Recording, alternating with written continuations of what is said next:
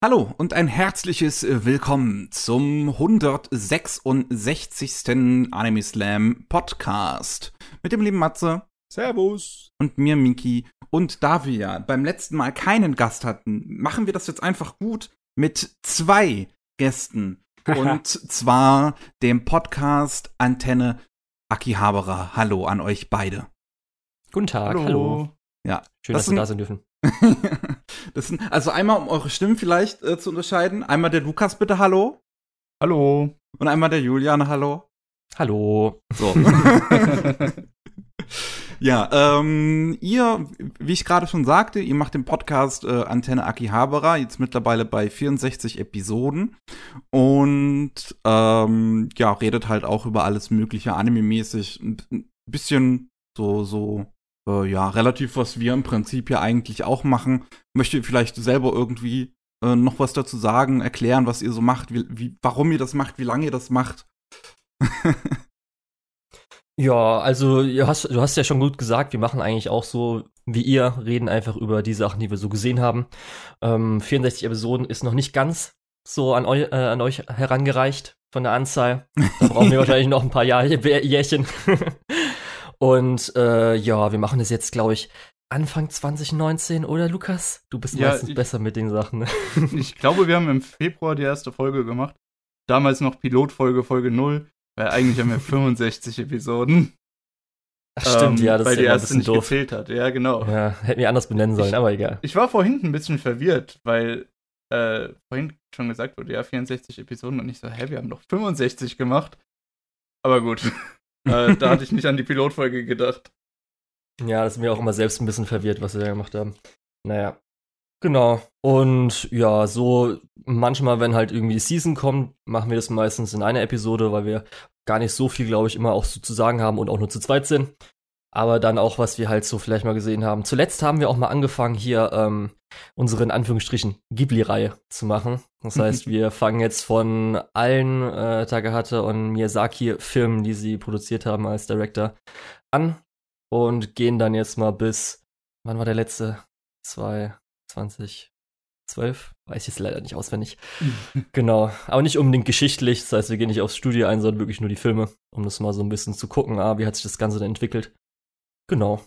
Dort habt ihr genug zu tun, ne? Habt ihr in den ja, 60ern ein schon ein paar schöne kleine Juwelen. Ja, wenn man überlegt, wenn man vielleicht so zwei pro Folge machen will, wie viele Folgen das eigentlich schon sind dann. Weil es sind ja irgendwie so 22, 26 Filme, wenn man dann auch die vorigen vor Ghibli nimmt und so. Das dauert. Ja, nee, dann kannst du eigentlich drei pro Folge machen, oder? Ja, also, letzt, also die erste Folge hatten wir, glaube ich, sogar drei, weil das eine so ein 30 Minuten war, ne? Ja, wir hatten äh, Horus Prinz der Sonne, Pandago Panda und äh, Lupin, äh, Schloss von Cagliostro. Was genau. ein wunderbarer Film ist, kann ich auch nur jedem ans Herz legen. Ja, der ist super. Ja. Der, der hat sogar ein kleines bisschen, ähm, wie, wie soll ich es denn sagen? Der ist ein bisschen wichtig für die Entwicklung des Phantoms gewesen. Denn das, die, der weibliche Hauptcharakter, diese Prinzessin da, oder war es Prinzessin, ich weiß es nicht mehr genau, in Cagliostro, die ja. wurde voll zum Publikumsliebling. Das war hm. voll so ein kleines Idol gewesen zu der Zeit. Und der hat auch so ein bisschen die äh, Fanszene so angekurbelt, äh, was die Magazine angeht, die später kamen, wie das Lemon People. Weißt du, diese, äh, diese kleine Welle von äh, kitschigen äh, Erotikram und äh, Science Fiction und allem, dieser Trash-Welle, die mhm. daherkam in den 80ern.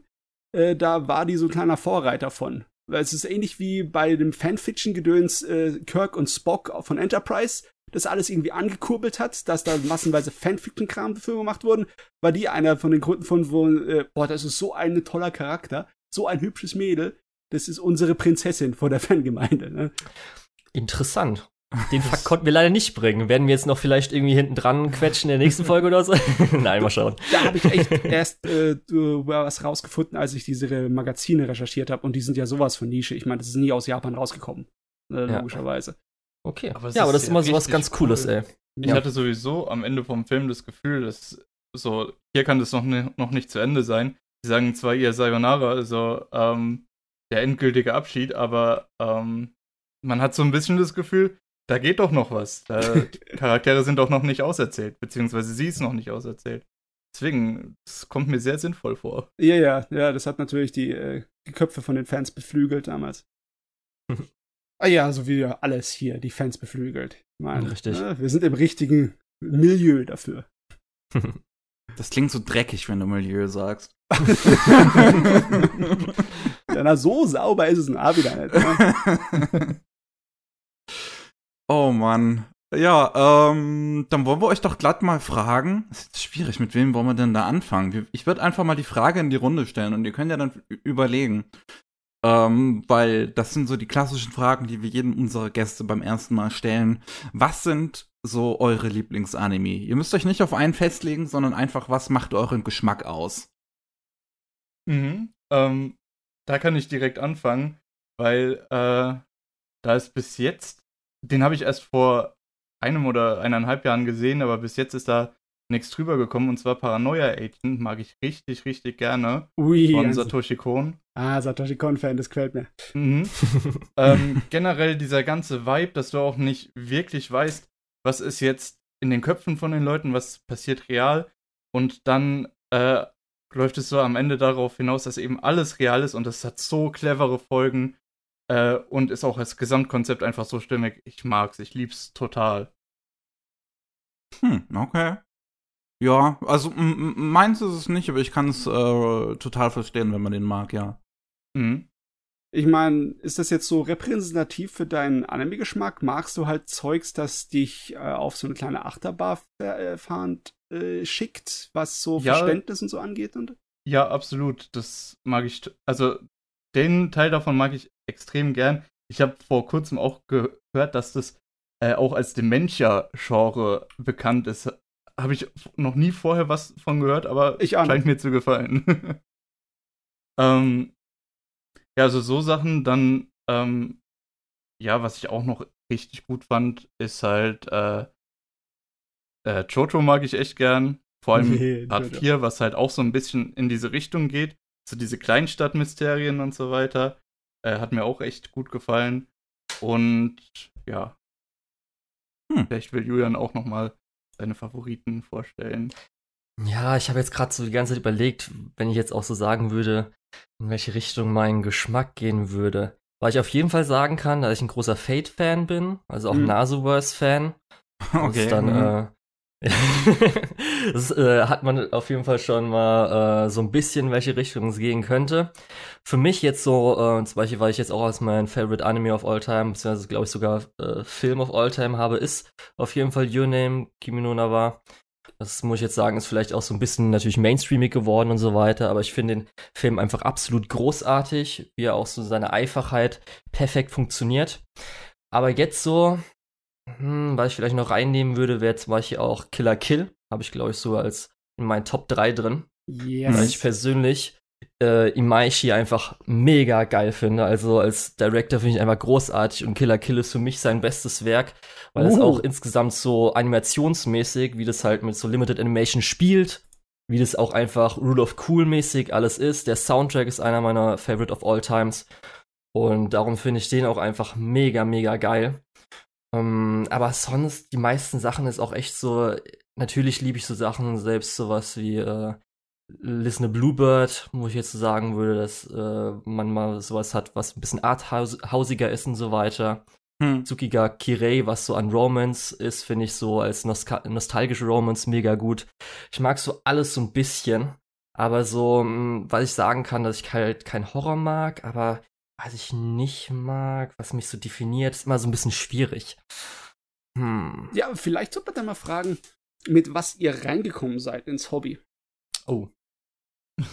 Ich meine, es gibt bestimmt immer so eine Zeit, wo man halt sowas gesehen hat aus Japan, aber sich nicht wirklich Mhm. bewusst war, ja, das ist halt das japanische Zeugs und ich suche spezifisch mir die japanischen Sachen raus, weil mir der Stil gefällt und die Sorte von Geschichte. Ja. Ich meine, irgendwann hat's mal angefangen, wo, äh, wo ihr euer ersten Kram gesammelt oder äh, gesuchtet habt. Ja. Also bei mir war auf jeden Fall so, natürlich früher hat man halt Sachen geguckt, das will ich auch nicht reinzählen. Aber jetzt, wo ich es dann, sage ich mal, neu entdeckt habe, und zwar war das in meiner Abi-Zeit, weil ich so ein bisschen, wie soll ich sagen, unter Stress stand Und dann habe ich auf YouTube Ranma einhalb angefangen wieder. Oh, habe ich mir cool. halt immer so mal ein paar Folgen also reingeguckt und dann gelernt, reingeguckt, aber irgendwas so gebraucht. Als das dann mehr oder weniger leer wurde, habe ich dann Yu-Gi-Oh! GX ähm, mir dann, glaube ich, komplett angeschaut, bis ich dann auch entdeckt habe, äh, eine vierte Staffel gab es in Japan.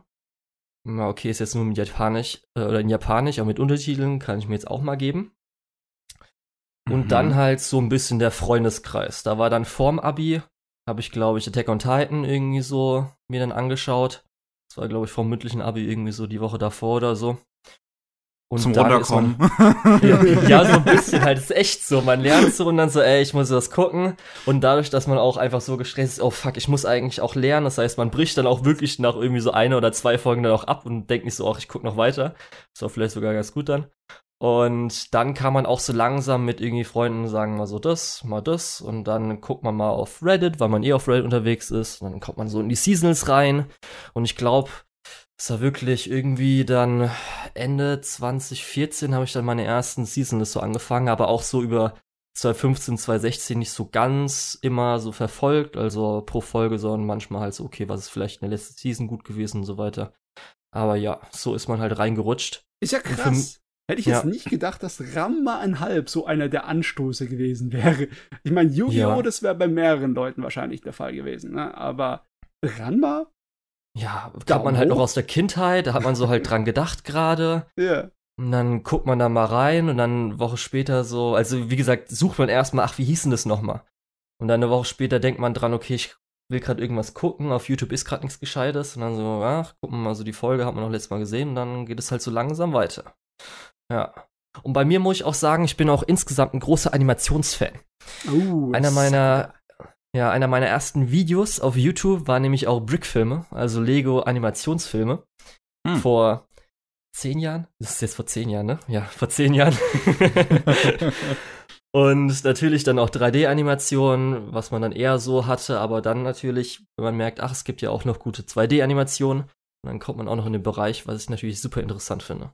Ja, und das ist dann halt so alles dazugekommen. Ja, cool. Genau. Ja, ne, auf jeden Fall eine interessante Entwicklung auch. Und wie sieht's bei dir aus, Lukas? Ich glaube, deutlich weniger interessant. ähm, ich war halt noch so die RTL 2-Generation, so Pokémon, Yu-Gi-Oh! und so weiter. Äh, Naruto habe ich auch noch mitbekommen. Ähm, dann ist es so bei mir ein bisschen eingeschlafen.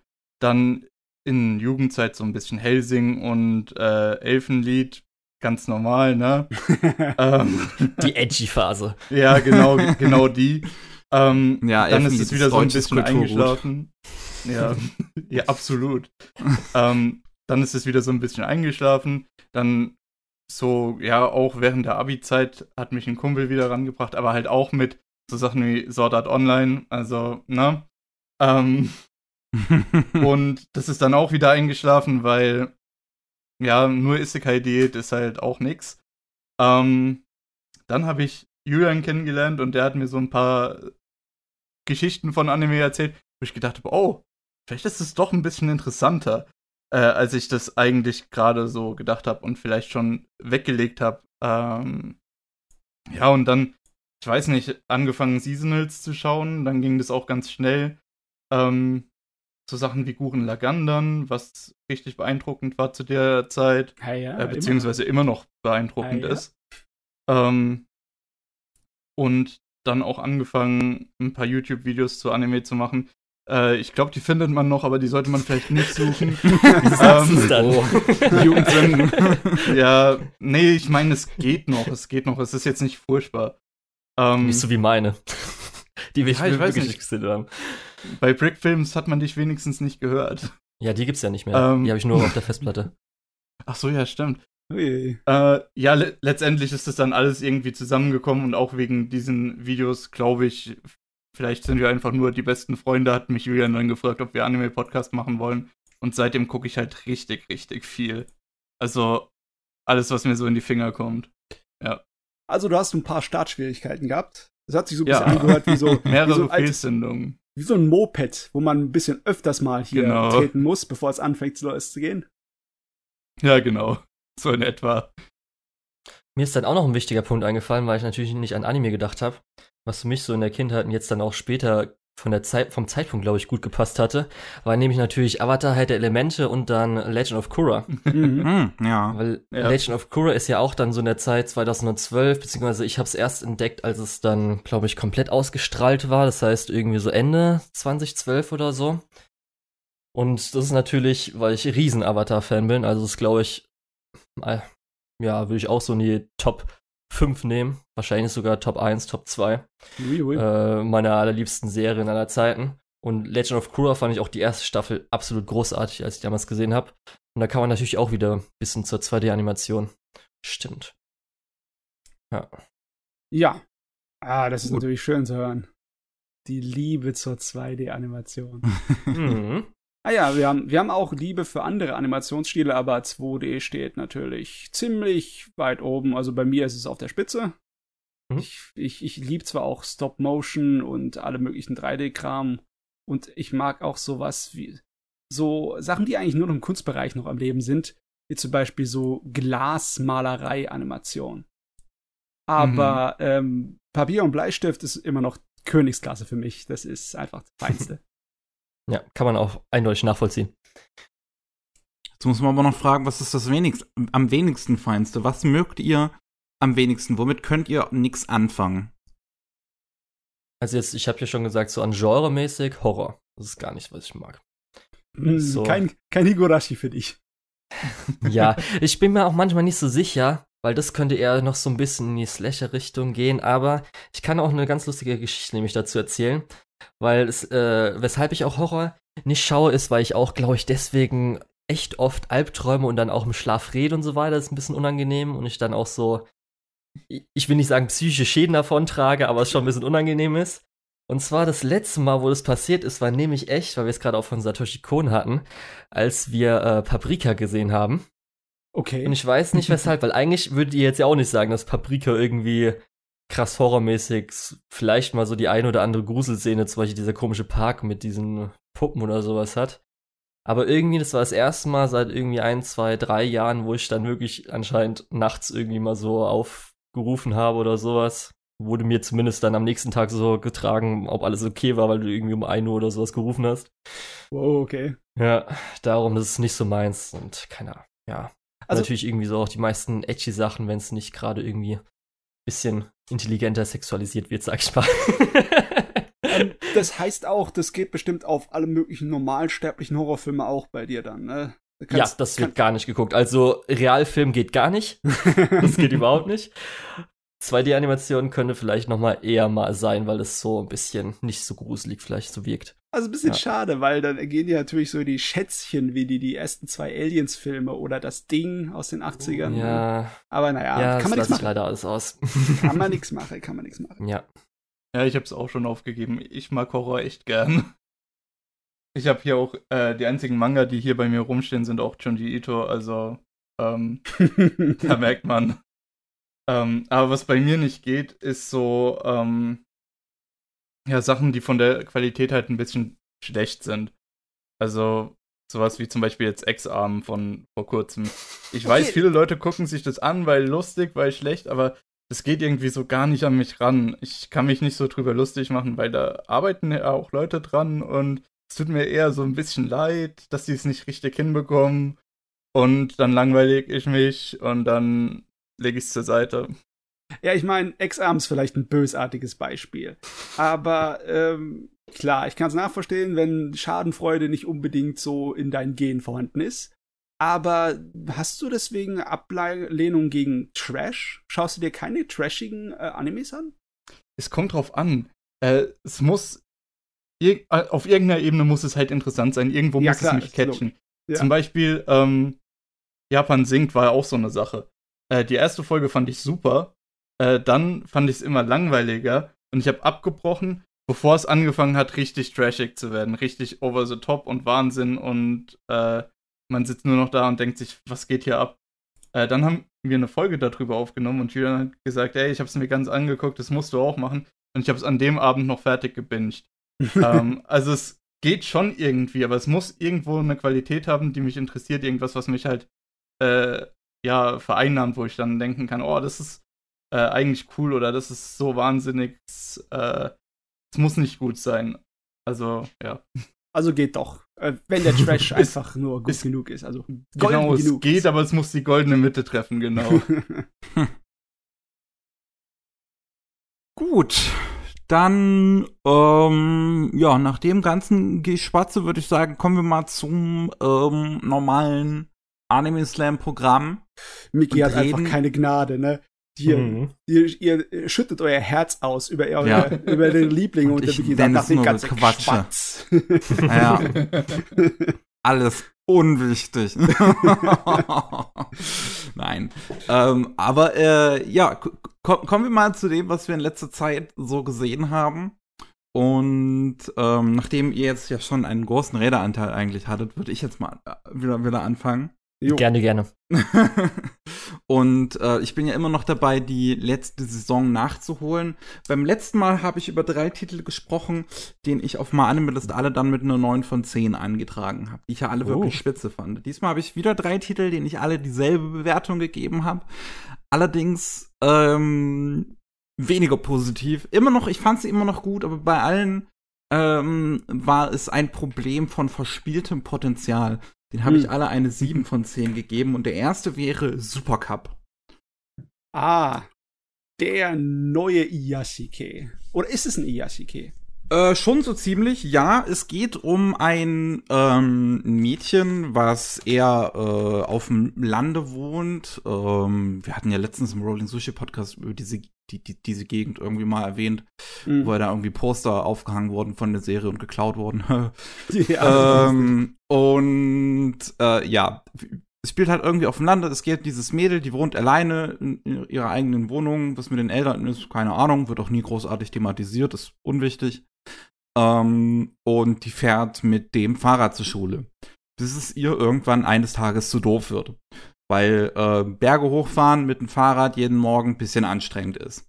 Und ähm, auf ihrem Weg befindet sich ein Motorradladen beziehungsweise ein Mopedladen. Und ähm, dort überlegt sie sich, hm, könnte ich mir so ein Moped zulegen? Das macht bestimmt einiges einfacher. Und ähm, die meisten davon sind aber halt, ja, für einen Schüler nicht so ähm, erschwinglich. Und ähm, es gibt allerdings eines, was der Verkäufer für gerade mal, was waren es, ich glaube 10.000 Yen ähm, verkaufen möchte. Das sind 100 um- Euro. Wie bitte? Oder weniger. Weniger als 100 Euro. Ja, ja, nur 70 Euro ungefähr. 70? Ich glaube 85 würde ich jetzt schätzen. Echt? Äh, Okay. äh, Wir gucken nachher mal nach, wie der Austausch wert kann man ist. später machen.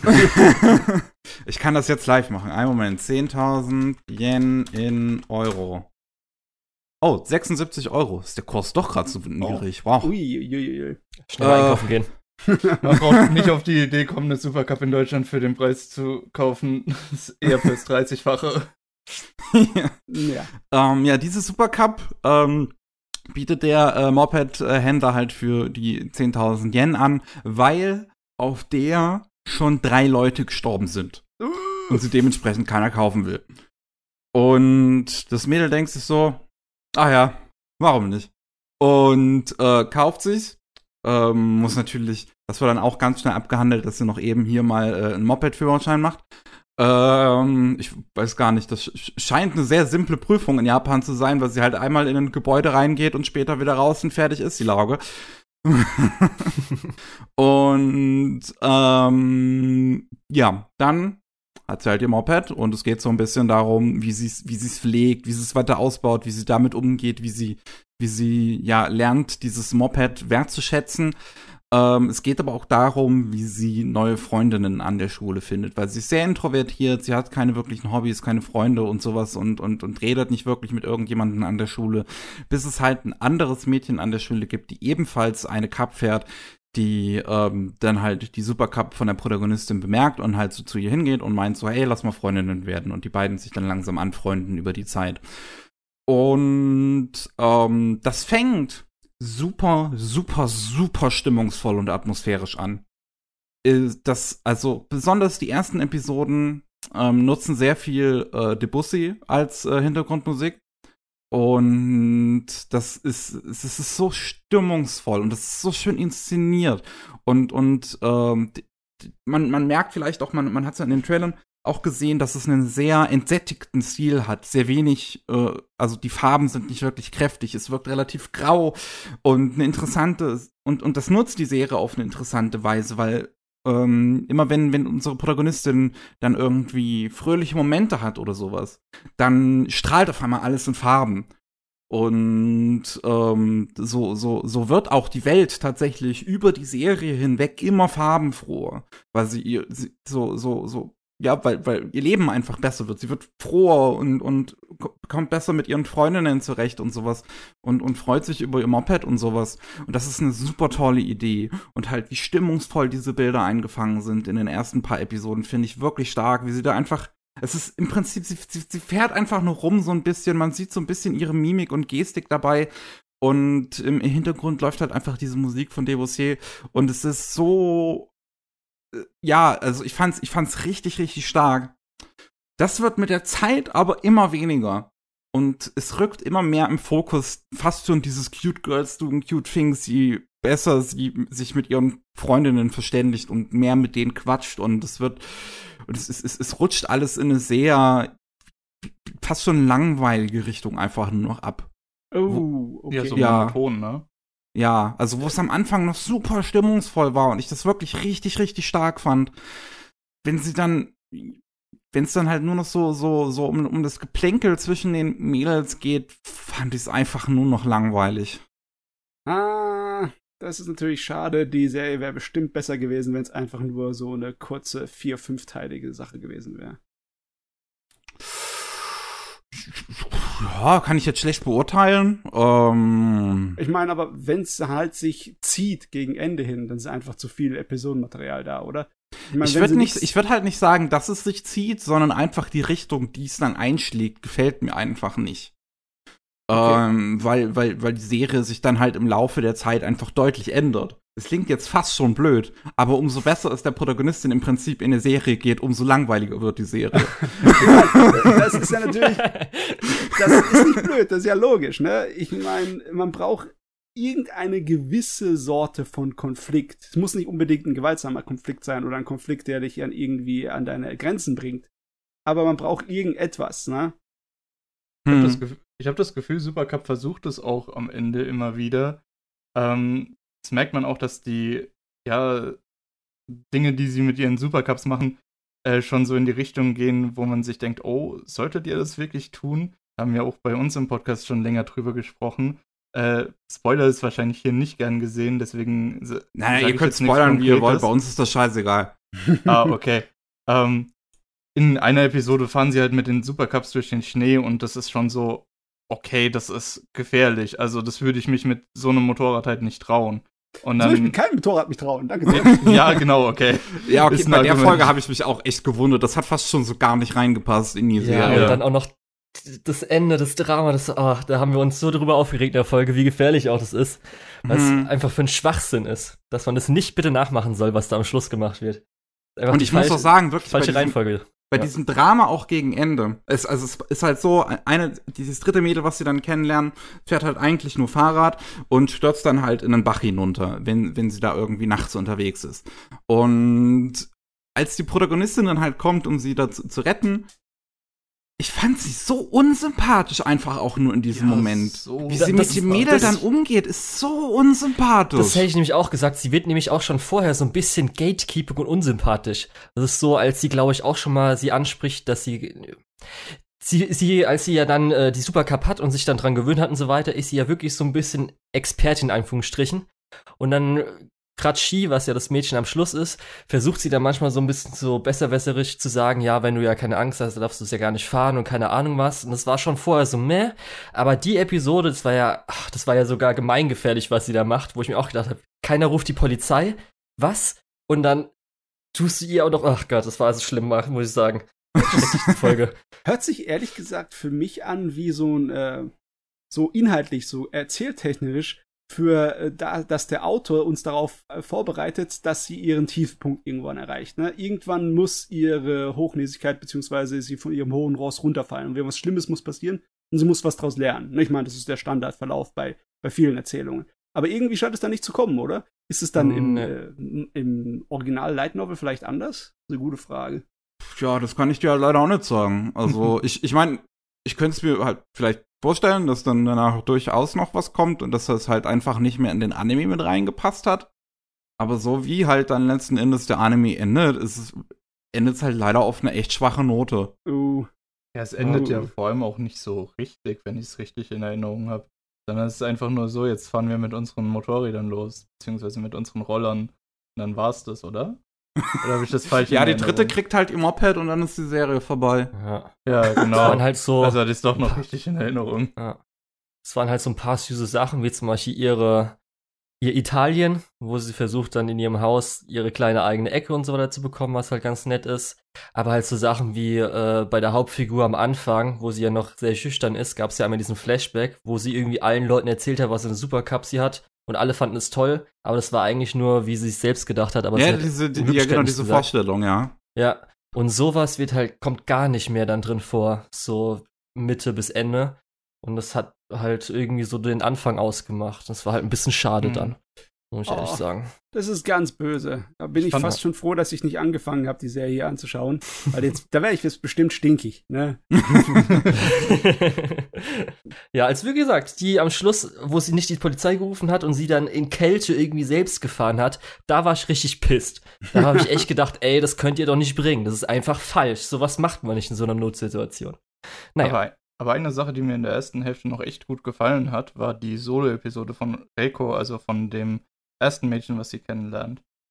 Äh, das war äh, für mich persönlich sehr spannend, weil sie so ein bisschen die Grenzen von sich und ihrer Supercup ausgetestet hat. Nee, die hat der, die Hunter Cup hat die. Ähm, Die hat sie ja später. Eine, fand ich eine sehr spannende Episode. Ja, also ich, es, es ist, Reiko ist auch so ein Mädel, bei dem ich auch mir halt nicht so ganz sicher war, was ich letzten Endes von ihr halten sollte, weil sie auch immer so komisch konservative Ansichten fast schon dann in der Serie so manchmal vertreten hatte. Also wenn sie ja mit Ko- Koguma über Motorräder spricht und dann halt so meinte, ah ja, heute gibt's ja nur noch Elektromotorräder und die, das Motorrad, was ich hier habe, das würdest du heute gar nicht mehr bekommen und die ganzen Motorräder heutzutage ist doch alles Schwachsinn, ist doch Quatsch. Und, Das- und nur ein richtiges Motorrad, wie ich das hab, kann, kann, äh, ist, ist, ist, was, ist Mhm. was ordentliches. Das, Das fand wird ich ja- dann auch so ein bisschen komisch. Es wird ja dann noch kontrastiert, indem dass sie halt einfach dann irgendwie nackt zu Abend essen möchte immer und das, hat dann meiner Meinung nach nicht mehr so gut reingepasst. Also das ist dann auch irgendwie ein bisschen aus dem Ruder gelaufen. Wie sieht's denn bei euch aus äh, mit Motorrad, Auto und so weiter? Seid ihr so ein bisschen in der Ecke, dass ihr euch dafür interessiert oder auch gar nicht? Ich habe einen Motorradführerschein für den großen, aber ich habe seit einer Weile kein Motorrad mehr. Das habe ich vor zwei, drei Jahren verkauft, weil ich einfach nicht die Gelegenheit hatte, es viel zu fahren. Es war ein riesengroßes, das ich von meinem Vater geerbt habe, eine große BMW. Mhm, Aber ich okay. bin nicht, ich bin nicht so mit großen Motorrädern. Wenn ich mir wieder eins hole, hole ich mir ein kleines, weil ich fahre eh nie schneller als vielleicht so 70, 80 hier äh, in der Gegend herum im Odenwald. Okay. Äh, Das ist so, was ich gemocht habe am Motorradfahren. Ich habe immer gemocht, äh, langsam vor mich hinzutuckern. Die meisten anderen Leute, die ich kenne, die Motorrad fahren, die, die gehen gerne auf die Überholspur und die fahren gern schnell. Aber das ist voll nicht mein Ding. Überhaupt nicht. Besonders, ich will nicht auf die Autobahn mit meinem Motorrad. Das kann ich nicht ab. Verständlich. Ja. Also ich habe vom Motorrädern gar keine Ahnung. Ich habe auch keinen Führerschein irgendwo, also. Okay, ja gut. Jo. Ach man, also es, ich find's einfach so schade um Supercup. Es hat so einen tollen Anfang. Ich, ich war so, so begeistert. Ich, ich, für diese ersten drei Folgen würde ich dem Ding fast schon eine 10 von 10 geben, aber dann geht die Serie halt weiter. Du musst Also ich kann es komplett nachvollziehen. ja, du musst mir einfach die genaue Episodenzahl sagen, ab dem es abkürzt. Dann gucke ich bis dahin und nicht weiter. Ach ja. Ähm, äh, was mir noch aufgefallen ist, was ich auch eigentlich auch ziemlich super fand, fast schon, war, war so auch die Animation in der Serie. Also jetzt nicht unbedingt das CGI, das fand ich überraschend schwach dafür, dass Studio Kai eigentlich ein CGI-Studio ist, soweit ich weiß, ähm, die als Hauptstudio für die Serie verantwortlich sind. Aber da sind sehr viele tolle, so kleine ähm, gezeichnete Animationen drin, so Mimiken und Gestiken, gerade wenn, oder wenn, wenn eine, äh, sie einkaufen gehen zum Beispiel, ist mir eine Szene im Kopf ge- geblieben, wo die Protagonistin ähm, so Regenjacken durchgeht und die so ganz langsam eine nach dem anderen so, äh, so beiseite schiebt, also die halt an so einem Ständer dran sind und die dann so beiseite schiebt und sich anguckt. Und das ist so ähm, detailliert animiert. Da sind so viele kleine halt Character-Acting-Szenen drin, die so toll animiert sind auch wieder. Das macht halt auch wieder sehr schade, in welche Richtung das dann später geht. Aber Mm. die Handanimation in dem Ding ist eigentlich wirklich stark. Oh, Mhm. gut. Schön, schön zu hören. So. Ja, das wär's dann mit Supercup. Okay. ah, Matze, wie sieht's bei dir aus? Ähm, ja, ich habe mich in der neuen Saison noch ein bisschen umgetrieben.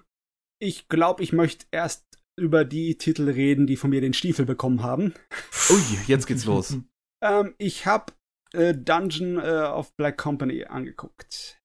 Hm, okay. Ich hab's angefangen und ich weiß nicht genau, warum es mir nicht gefällt, aber ich hab's ziemlich schnell fallen gelassen. Noch in der zweiten Episode oder so.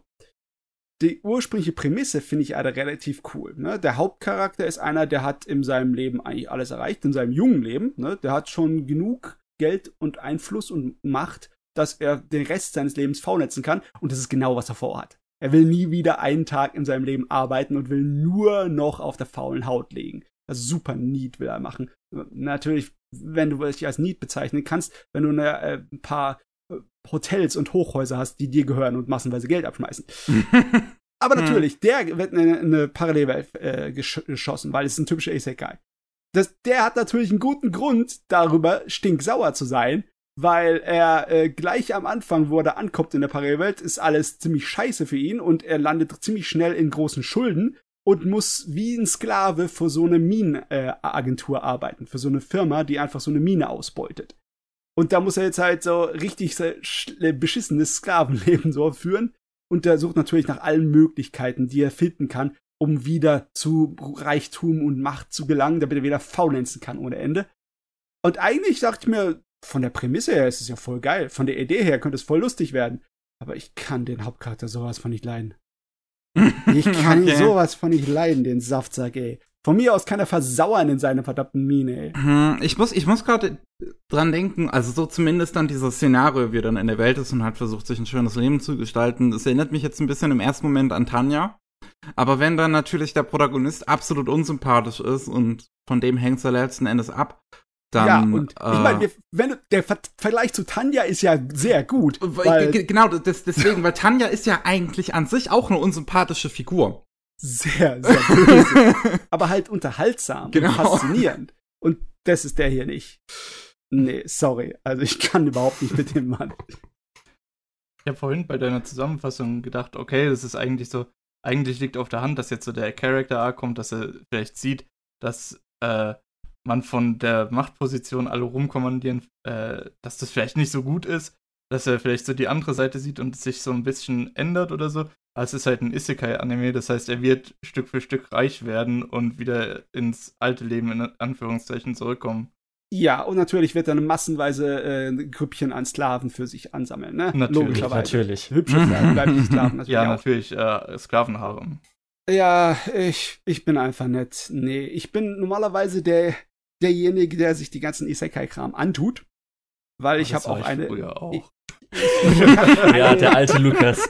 Der coole Lukas. eine nicht enden wollende Faszination mit diesem Scheiß, mit diesem Trash. Aber äh, es gibt genug, bei denen ich dann irgendwie mh, die Luft raus ist. Und bei dem hier war ziemlich schnell die Luft raus. Ich weiß auch nicht warum. Das ist. Nö. Nö, nö, nö, nö, nö. Was hat denn von mir noch den Stiefel bekommen? Lass mal kurz gucken. Ähm. Na, ich habe ihm nicht den Stiefel gegeben, aber ich bin nicht mehr so weit davon entfernt. Nee, das stimmt auch wieder nicht. Ich, ich gucke ja die zweite, den zweiten Teil der zweiten Staffel von äh, unserem Slimer, ne? Oh, That time I mhm. got hat reincarnated. sich bisher nicht so begeistert.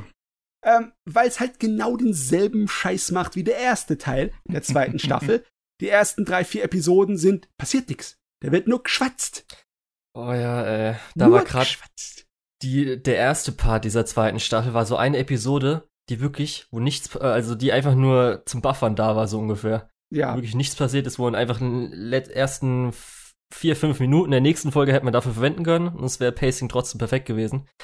Ach, das muss ich auch sagen. Das ist, glaube ich, der größte Kritikpunkt, den ich auch an Slime habe, ist einfach, dass alles so langsam dauert und das Pacing so kacke ist. Ja, ich kann es ja da verstehen. Es ist eine Light Novel Vorlage. In, in einer Roman läuft die Sachen ein bisschen anders ab. Aber wenn ihr es dann adaptiert, dann bitte, dann denkt danach, wie die Erzähltempos funktionieren bei einem Anime. Danke sehr. Das wirkt wie ein verdammter Filler-Arc bei einem schonen Anime im Moment.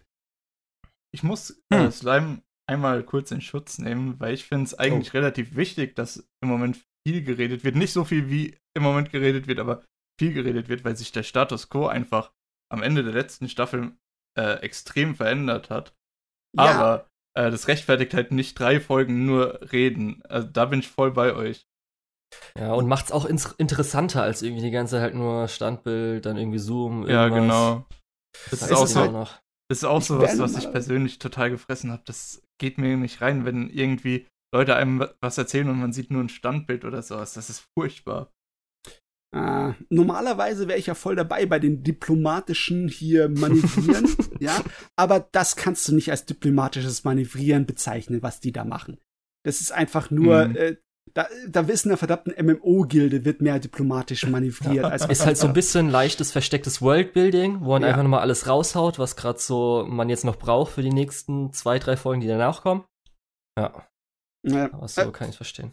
Ich meine, ich habe so viele Federn zu lassen an Lock Horizon, an dem ganzen Ding, aber das diplomatische Manövrieren oh, ja. haben die interessanter gemacht. Wenn die auch nur drei Episoden lang nur schwätzen, ist es definitiv mehr passiert als bei Slimer. Danke sehr. Naja, also äh, vielleicht in der ersten Staffel noch, aber in der dritten Staffel, naja. Ja, okay. Das ist auch schwach, leider Gottes. Da muss ich auch sagen, habe ich auch ein bisschen Federn gelassen, weil ich habe mir das, äh, bevor das bevor die dritte Staffel angefangen hat, habe ich die ersten beiden Staffeln gebinged, damit ich die dritte im Podcast besprechen kann. Und es war so eine schlechte Idee. ja. Weißt du, das ist echt nervig, weil die sind jetzt kurz davor, sich mit einem anderen Dämonenkönig hier anzulegen und so richtig einen hier den auf die Schnauze zu geben. Alle Anzeichen stehen darauf, dass es jetzt lustig wird. Aber nein, sie haben uns noch nichts gegeben. Da wird nur mit, dem, mit der Karotte wird rumgefödelt, aber wir haben sie noch nicht in der Hand. Das ist nervig, wenn du an so einem Punkt bist. Ja, mir hat auf jeden Fall jetzt das Spin-off letzte Season besser gefallen, muss ich sagen. Das habe ich gar nicht gesehen. Oh, das fand ich du. echt. Das macht Spaß. Das war echt eine der Überraschungen letzte Season für mich, da ich das äh, echt gut fand, so als Comedy Size of Life. Dafür, dass halt die vorigen Seasons vom Pacing so kacke waren, war das eigentlich, hat echt Spaß gemacht. Oh, okay. Vielleicht soll ja. ich dann mal. Weil normalerweise, ich habe eigentlich gedacht, es wäre einfach nur so ein, ja, so ein Wegwerfgerät, ne? Mhm. Das habe ich am Anfang ja. auch gedacht. Ich habe ja auch die ganzen OVAs ausgelassen bei Slime, aus genau dem Grund, dass es eher ja, so langsam vom Pacing ist. Und dann brauche ich da nicht auch noch OVAs gucken. Aber die Slime Diaries haben mich da auch echt überrascht. Uh, okay, nice. Dann weiß ich schon. Ja, nee, ich, Vorsicht, ich muss ganz vorsichtig sein. Meine Liste ist viel zu voll. Ja, nichts versprechen, das habe ich mittlerweile auch gelernt. Ja, ja, ist ganz, ganz gefährlich. So, ich gebe mal erstmal ab. Es gibt ja noch jo. mehr in der neuen Saison, über das wir reden können. Das können wir uns aufheben. Beziehungsweise, ich weiß nicht, wie es bei euch geht. Was habt ihr geguckt, ihr zwei, unsere Gäste, außerhalb von der neuen Saison? Außerhalb von der neuen Saison. habt ihr überhaupt irgendwas außerhalb der neuen ähm, Saison geschaut? Das ist eine gute Frage. Ähm, ich habe es vorhin im Vorgespräch schon mal kurz erwähnt. Ich habe gestern Abend noch ähm, Night, is Walk, äh, Night is Short, Walk On Girl, so rum, äh, geschaut. Das fand ich richtig, richtig gut. Aber das geht halt auch so ein bisschen in meine Nische, würde ich behaupten. Ähm, ich weiß nicht, ob man da jetzt so ausgehend drüber reden möchte, weil es ist ja nicht unbedingt so aktuell, ist ja schon ein bisschen älter. Es ist scheißegal, ich rede nachher noch über einen Film aus den 70ern. Also okay, alles klar. Let's go. Ähm, also das ist der äh, Yuasa-Film, ich glaube der letzte vor der Pause, die er ja jetzt eingelegt hat. Ähm, korrigiert mich, wenn ich da falsch liege. Nee, nee, nee, Night is Short war einer der ersten, die er in seinem äh, eigenen Studio gemacht hat. Okay. Äh, gut, dann merkt man schon, ich habe keine Ahnung. Äh, aber ich mochte den Film echt gern. Es geht so ein bisschen um Studenten, was man ja in Anime leider nicht so oft hat äh, dass Leute mal außerhalb von ihrer Highschool, außerhalb von ihrem Highschool-Alter was erleben. Ähm, und der Film greift so ganz schöne Thematiken von äh, Einsamkeit auf und wie man sich selbst verbarrikadiert teilweise und löst es auch ganz schön auf. Er spricht ein bisschen über verlorene Liebe ähm, und ja, auch über Alkohol. Sehr viel Alkohol. ähm, ja, ich fand den Film auf jeden Fall richtig faszinierend. Ich kann, glaube ich, gar nicht so viel dazu sagen gerade. Ich hätte mir vielleicht ein bisschen mehr Gedanken im Vorfeld machen sollen. Ich dachte nicht, dass es dazu kommt, dass ich heute drüber reden muss. Ähm, ich meine, ich mein, zwingen tun wir dich nicht. Nee, nee, aber ich will, ich will ja eigentlich auch drüber reden. Habt ihr den gesehen? Mickey hat ihn gesehen, ich, ich habe ihn gesehen, ja. Mhm, Und, was, was ähm, meintest du denn? Also mein, mein Problem ist halt, dass diese ähm, beiden Dinger, also sowohl jetzt halt Night is Short wie auch ähm, die Tatami die, Galaxy? Genau, Tatami Galaxy inhaltlich einfach überhaupt nicht meins sind. Ich kann mit denen nichts anfangen. Ah, okay. Ähm, da so, so, so, ich fühle da, ich, ich fühle da keine Connection zu diesen Figuren. Ich kann mit denen thematisch nichts anfangen. Tatami Galaxy fand ich sowieso überhaupt extrem anstrengend, einfach nur zu gucken, wegen dem ähm, hier beschleunigten, also weil die, die Sprache vom, vom Protagonisten einfach mal hochgepitcht wurde. Oh nein. Ähm, und ja, also und, und Night is Short fand ich schon besser als The Tommy Galaxy noch, weil es halt auch ein bisschen fokussierter, konzentrierter ist. Ähm, aber auch da halt einfach dieser, dieser, dieser ganze Exzess, diese, diese Party und alles sowas. Ich, ich bin, ich bin da auch nicht die Typ Mensch für einfach. Ich, ich kann damit nicht connecten, so. Okay. Äh, mich hat es so ein bisschen an äh, so die paar Studentenpartys erinnert, die ich in meinem Studium mitgemacht habe. ähm, und das ist, ist halt auch wirklich so, man fängt irgendwo an, dann geht's weiter, man geht zur nächsten Location, man geht zur nächsten Location, man findet immer irgendwie noch Leute, die mitkommen oder die zurückbleiben oder die mit anderen Gruppen sich abspalten. Daran hat mich das so ein bisschen erinnert. Äh, und dazu halt, es fängt halt an mit diesem Saufgelage, dann geht's auf den Büchermarkt, dann gibt's diese Guerilla-Theatervorstellung. Das ist alles irgendwie super kreativ, super künstlerisch. Das spricht mich halt einfach an. Ähm, und dazu ist halt alles total over the top und äh, deswegen hat mir das halt einfach gefallen. Und am Ende bleibt man immer noch so ein bisschen mit der schönen Message zurück, dass man sich, ja, dass man versuchen sollte, sich nicht selbst in seiner Einsamkeit äh, ja, aufgehen zu lassen und so, ah, mit mir will doch eh keiner sprechen, deswegen halte ich einfach mal alle auf Abstand, dass man das eben so ein bisschen ablegt und vielleicht einfach mal ein bisschen aus sich rauskommt. Ist eine gute Message meiner Meinung nach. Ähm, ja, und rundet für mich so ein bisschen den Film ab. Und optisch ist er ja sowieso, glaube ich, über allen Zweifeln erhaben, oder? Ja, so optisch kann ich zumindest äh, nichts bemängeln. Also der ist halt einfach sehr bunt, sehr mhm. abgedreht. Ähm, starke Farben. Also vor allem die Farben sind halt, äh, machen, machen die Kontraste, weil es ja ansonsten keine wirklichen, obwohl ich gucke gerade noch mal rein. Oh. die Outlines sind zumindest schwächer, als man es gewöhnt, ge gewohnt ist. Wie gesagt, die Farben machen eher die Kontraste. Es, ähm, und sind halt auch sehr flächenmäßig genutzt. Die Animationen sind halt äh, äh sehr, ich, ich, ich finde gerade kein Wort für ja, sehr, sehr, ausufernd. Sie ja, sind sehr, sehr Yuasa. ja, ja, sehr Yuasa, das trifft. Ähm, die Bewegungen sind halt, stretchen sich halt sehr lang und die Gliedmassen sind teilweise auf Model und so, ja. Ja. ja. Ich meine, wenn du einen Trip haben möchtest, ist es bestimmt ein guter Film. Ah, auch so.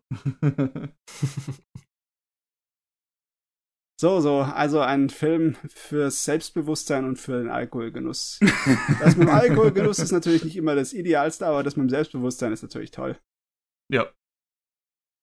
Ja. Julian, wie sieht es bei dir aus? Was hast du in letzter Zeit gesehen?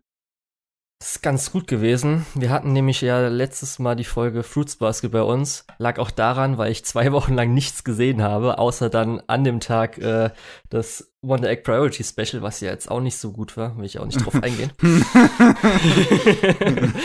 und ähm, ich habe natürlich jetzt die Zeit genutzt, halt die neuen Anime zu gucken, aber was ich auch gesehen habe, sind so ein bisschen Kurz-Short-Sachen. Mhm. Hat einer von euch die Sachen, die zum Beispiel jetzt so für Olympia produziert wurden, angeguckt? Noch nicht. Nee, habe ich auch noch nicht gesehen. Okay. Ich wollte, aber das ist Ja. Ponok, ne? Studio Ponok. Ja, es gibt zwei Sachen. Es gibt einmal dieses Heroes. Das wirkt eher so ein bisschen als so eine Schülerin, die dann in der Zeit reist und dann olympische äh, Sieger, eine Weisheit von denen bekommt oder Das so. ist jetzt was für das Google Doodle ge gemacht wurde, oder? nee, Und das ist auch noch 4 was anderes. Ach, es Ja. gibt noch was. Okay. Ja, das ist von Google, das ist für deren Spiel.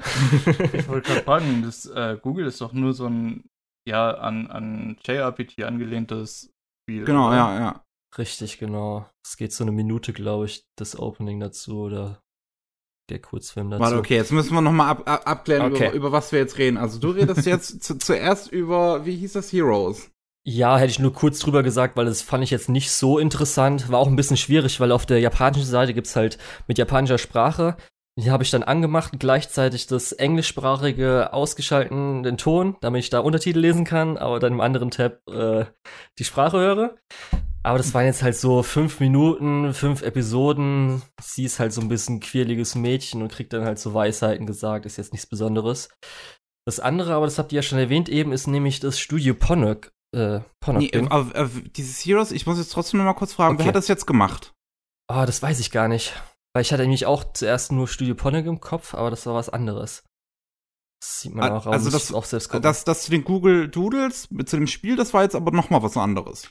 Genau, das war, was du ja gesagt, gerade gesagt hattest, äh, 4 Grad oder wie man es auch Ja, genau. das dann ausspricht auf äh, Englisch, Deutsch, Japanisch.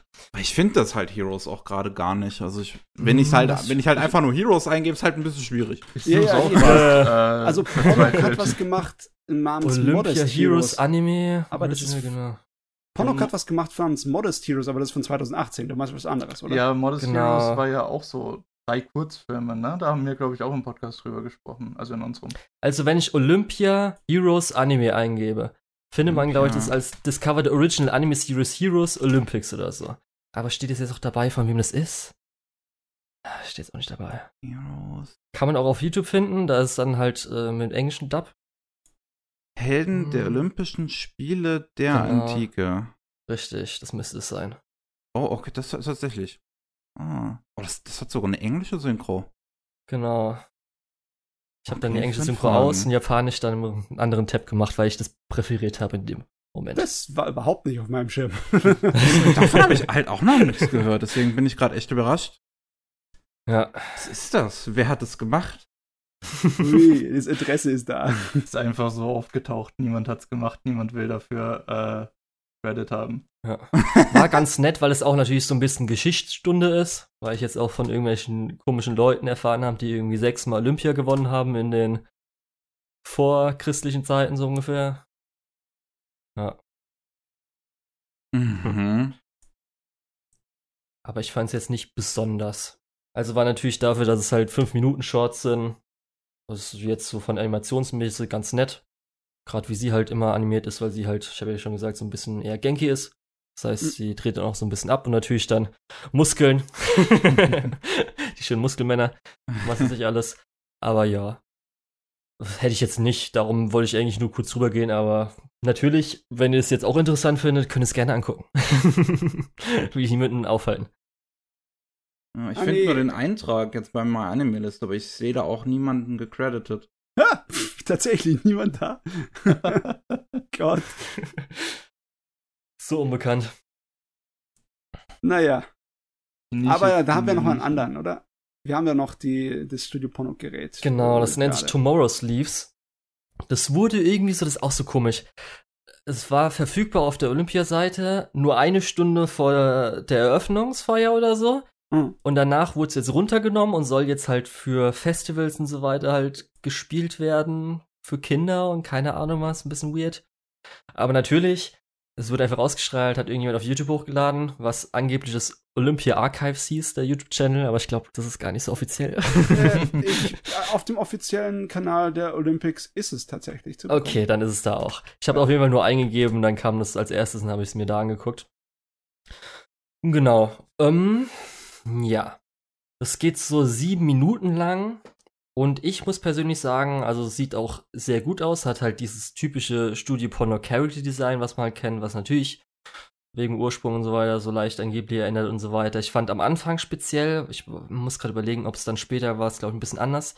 Es war sehr ähm, die gemalten Hintergründe mit Wasserfarben, gemalten Hintergründe waren sehr, sehr schön. Und das ganze Setting war ganz nett gemacht. Es geht halt irgendwie darum, wir haben so, äh, am Anfang sieht man so ein groß, großes, lebendes Buschwesen, was halt so riesengroß ist oder so. Hab mich an so einen Pixar-Shortfilm erinnert, wo mal so, war das ein Vulkan, der, glaube ich, gesungen hat. So ein bisschen kann man sich vorstellen, nur mit Blättern. Und ähm, das verliert irgendwann, also man merkt so, dass irgendwie anscheinend Natur ein bisschen kaputt geht, gerade irgendwas oder sowas. Und äh, deren Leaves, also die Blätter, werden so fünf Stück in alle Richtungen äh, verteilt. Und ähm, da sind halt so verschiedene Stämme. Und davon wird halt ein Kind mit irgendwie so einmal hier per Pferd, per Schiff, per äh, Drill, also Drillfahrzeug, äh, Bohrfahrzeug, irgend so aus der Erde raus oder so. Dann eins, was ein Heißluftballon ist und das andere war so ein fliegendes. Äh, wie, wie, wie kann man das denn nennen? So ein Äh, Ballon oder was? Oder ein anderes Nee, nee, Fluggerät? es, es, ein Heißluftballon gab es nämlich und das andere war nämlich so, wie nennt sich das denn auch, was kein Wingsuit ist, sondern wo du halt so an der Stange dranhängst und dann richtig Ach runter. so, so ein Gleiter. Ja, genau, so Paragleiter, aber da unten drunter ist noch so ein Gefährt dran. Ist ein bisschen weird. Und das andere ist auch alles so, die haben alle Elementgeister, die Kinder. Das eine ist dann halt so Wasser, Feuer, Eis, Wind und Erde. Genau, und die sollen wahrscheinlich das irgendwie retten. Die werden halt dann dahin gebracht an diese Insel und das ist dann ganz nett, weil dann ist so ein kleiner Wettkampf zwischen denen. Die versuchen halt möglichst schnell zu diesem Laubwesen zu kommen und dabei ist halt zuerst, äh, was dann so ein bisschen die Disziplinen sind, dass sie rennen. Da gewinnt dann irgendwie so mehr oder dann kommt als erstes irgendwie die, das eine Mädchen an. Dann muss man über so Ranken springen, was halt dann so der Hürdenlauf symbolisieren soll. Dann schwimmen, dann irgendwie so hochklettern, was halt so ein bisschen bouldermäßig sein soll, genau. Dann gibt's halt so, als sie dann da sind, Blätter oder so weiter verschmilzen. Dann kicken sie halt so einen Ball und gibt's dann halt Volleyball, Fußball so ein bisschen hin und her. Das Ganze hat halt so ein bisschen noch, weil es anscheinend auch so eine untergegangene, also unter dem Ganzen ist so Wasser und unter dem Wasser ist halt eine Stadt, das heißt so ein bisschen Klimawandel noch mit rein. Was bei der offiziellen Seite, wenn man dann guckt, was Olympia sagt, was das ganze Ding aussagen soll, die olympischen Werte, Ideale, steht aber nichts vom Klimawandel, okay, aber kann man einfach, das ist so offensichtlich, das erkennt man einfach. Genau, und das Ja. läuft halt alles so ab, sieht halt super schön aus, wird nicht gesprochen, bis auf irgendwelche komischen Sounds mit äh oder is, wie bei Link oder so. Ja, hm, fand ich halt ganz schön, mal so sieben Minuten nett anzusehen. Ich schätze mal, inhaltlich und Ausdrucksstärke von dem Gerät ist wo ein, um einiges besser, als was man dem Scheiß von Olympiade mitbekommt, ne? Und Ja. Ich meine, die Ghibli-Genetik ist so dermaßen stark in diesem Studio, in diesem Gerät, was die da gemacht haben. Die, äh, da sieht man so viele Animations, ähm, ja, Vorlagen, die man schon seit den 70ern oder sonst früher noch von kennt, von Ghibli-Werken. Da, Mhm. einige Szenen haben mich direkt erinnert an so Future Boy Conan oder sowas. Ja. Und es sieht einfach fantastisch aus. Ich muss da schon wirklich meinen Hut von ziehen, von Studio Ponok. Das ist, es sieht geil aus. Hattet ihr damals auf Netflix diese Kurzfilmsammlung geschaut? Das waren die Modest Heroes. Nee, Ja, ich, wusste die, jetzt den Namen nicht mehr. hab ich noch nicht gesehen, nee. Okay. Hast du die gesehen, Ja, ist- Matze? Ist es noch da? Das ist eine gute Frage. Denke ich mal, oder? Das ist bestimmt so billig, das können die locker die ganze Zeit dran lassen oder so. Ist auch nicht super beliebt, oder? Das ist gar nicht so äh, verbreitet. ja, ich meine, Kurzfilme sind sowieso erinnert. Ja. nicht der große Renner, oder? Das ist eher für die. Hätte ich jetzt auch nicht gesagt, dass die Leute irgendwie da drauf kommen oder so. Höchstens so, ach, ist auch was von Ghibli, klicke ich mal drauf.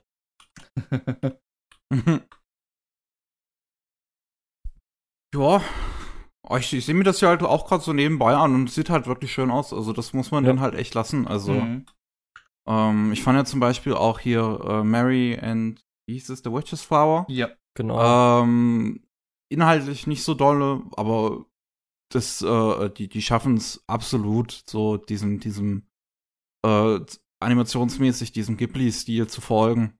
Ich weiß Ja. jetzt nicht, also kann man sich halt einfach, ich, ich, ich auch ein bisschen drüber streiten, ob sie das jetzt halt, ob man jetzt sagen könnte, hm, die macht das nur nach, hat ja gar keine eigenen Ideen oder äh, dass es vielleicht auch was Ehrenvolles irgendwie ist, ist irgendwie so ein bisschen nachzuahmen. Äh, aber da hat wahrscheinlich jeder so ein bisschen seine eigene Meinung. Ich wüsste jetzt auch nicht, ehrlich gesagt, was ich dann davon halten sollte. Also ganz ehrlich, ich, ich finde es gut, ne? Weil es gibt einige wirklich erkennbare Stile in der Anime-Welt. Und Mhm. es ist gut, wenn die halt weitergeführt werden. ist genauso, äh, wenn dann äh, irgendwelche Leute versuchen, ähm, tote Animation, ihren Stil, Zeichen- und Animationsstil ein bisschen nachzuahmen. Das finde ich eigentlich immer cool. Ja, Aber bin ich bei- auch komplett dabei. Aber bei Mary haben die ja doch einige eigene Ideen so gehabt, äh, was man noch äh, so zeichnen kann. Ähm, nur den Stil haben sie halt übernommen, was ich Hm. eigentlich ganz schön fand. Aber gut, wir haben das damals auch auf dem Akia Pass Festival gesehen und auf der Kinoleinwand ist es natürlich generell einfach faszinierend. Ja, klar. Aber das ich war hab doch das auch da, wo, damals im Kino gesehen, ja. aber das war doch da, wo doch auch die Leute im Hintergrund die ganze Zeit so genervt haben, weil danach Fate kam, oder?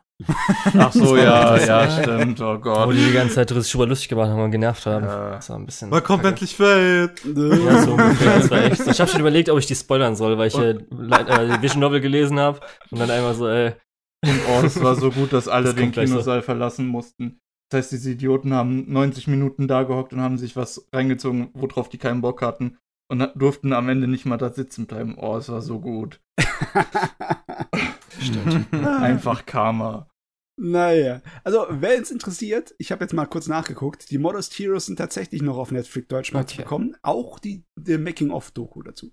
Ach, es gibt eine Doku dazu, okay. Mhm. Nice, nice. Da kann man sich das Ich anschauen und direkt danach die Folge Antenne Akihabara dazu schauen. So wie sie es kann. ja. Alles klar, dann übernehme ich mal wieder das Ruder, oder? Ne, wie lange machen wir schon? Äh, nee, Ein ich, Stündchen. ich mach mal noch einen und dann machen wir Pause. Jo. Ähm, Und zwar, den nächsten, den ich geschaut habe, ist, äh, wie war jetzt nochmal der englische Titel? Those Snow White Notes. Okay, das ist von Lukas.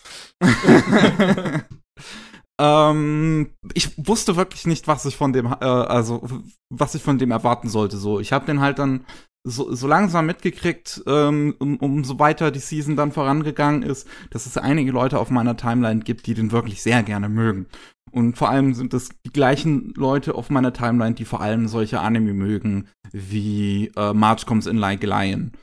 Ähm, Mhm. Und ja, das klang jetzt so, als würdest du was sagen wollen. ja, mh, ich weiß nicht, ich hab, vielleicht bin ich da auch ein bisschen einfach falsch rangegangen, weil ich habe äh, March Comes in Like a Line kurz vor der Season oder teilweise noch in der Season fertig geschaut und habe dann äh, Mashiro no Oto heißt es, glaube ich, im, im Original, also so Snow White Notes, ähm, habe ich dann jetzt letzte Season geschaut und ich finde, der Vergleich hinkt irgendwie ganz stark, weil sich halt äh, Co- Comes in Like a Line sehr viel Zeit nimmt für jeden einzelnen Charakter und äh, so Snow White Notes sich halt auf einen Charakter konzentriert und alle anderen sind nur so drumrum, haben zwar auch so ein bisschen was, aber kriegen nicht wirklich den Fokus, den sie eigentlich bräuchten. Deswegen finde ich, der Vergleich hinkt irgendwie ein bisschen.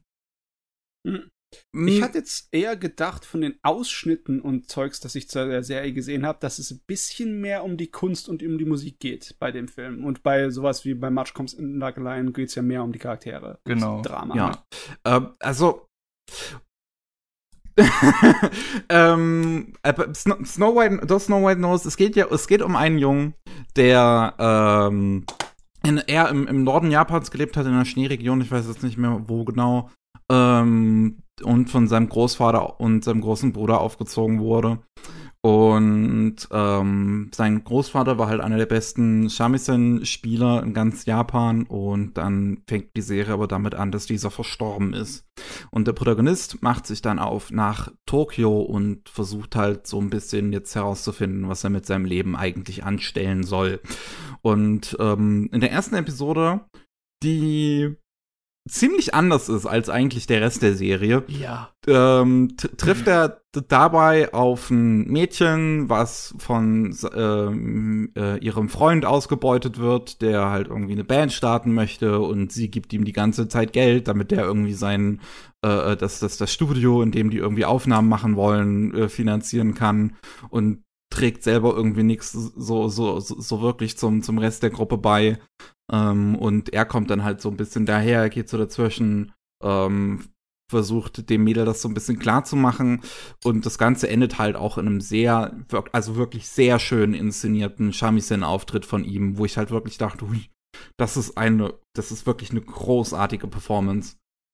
Ähm, und dann endet plötzlich die erste Folge damit, dass seine Mutter reinstürmt und so meint, ey Junge, du kommst jetzt mit mir.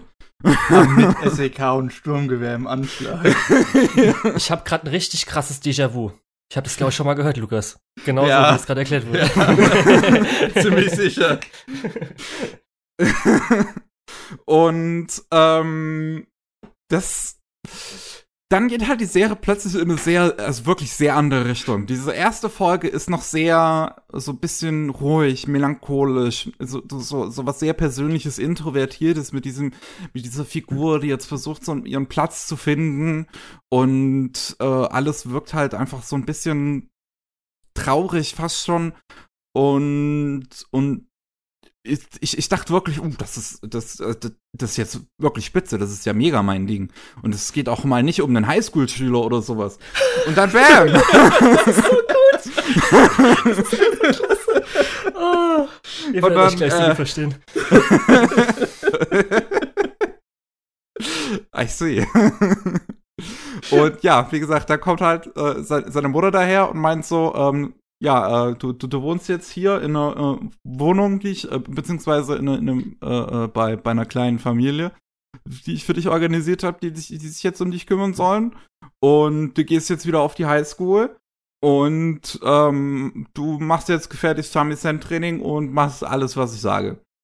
Und dann, ja, ähm, ge- ge- geht er halt wieder auf die, auf die Highschool und äh, trifft da auf ein Mädel, die auch sehr Shamisen begeistert ist und es geht so, es, es, es endet im Prinzip, oder nicht endet, also es, es, es, es resultiert letzten Endes darin, dass er da dem Shamisen Club beitritt und die halt äh, äh, und, und gemeinsam mit den anderen übt, beziehungsweise fast schon den anderen halt ein bisschen so das Shamisen-Spielen beibringt und es dann ähm, ab der zweiten Hälfte der Serie halt zu einem Konzert geht, wo sie äh, auftreten und man dann halt einen äh, Auftritt nach dem anderen sieht von irgendwelchen anderen Figuren und es fühlt sich dann wie, sehr wie so ein sehr typischer ähm, ähm, Musikanime dieser Art an. Sowas wie Shigatsu wa Kimi no Oso, sowas wie ähm, Norame Cantabile. Also, damit ich das richtig verstehe, am Anfang war das so ein Typ, der halt Schule geschwänzt hat und von all seinen Problemen weggerannt ist. Und dann hat sich Mutti geschnappt und so, jetzt, jetzt, jetzt machst du das nicht.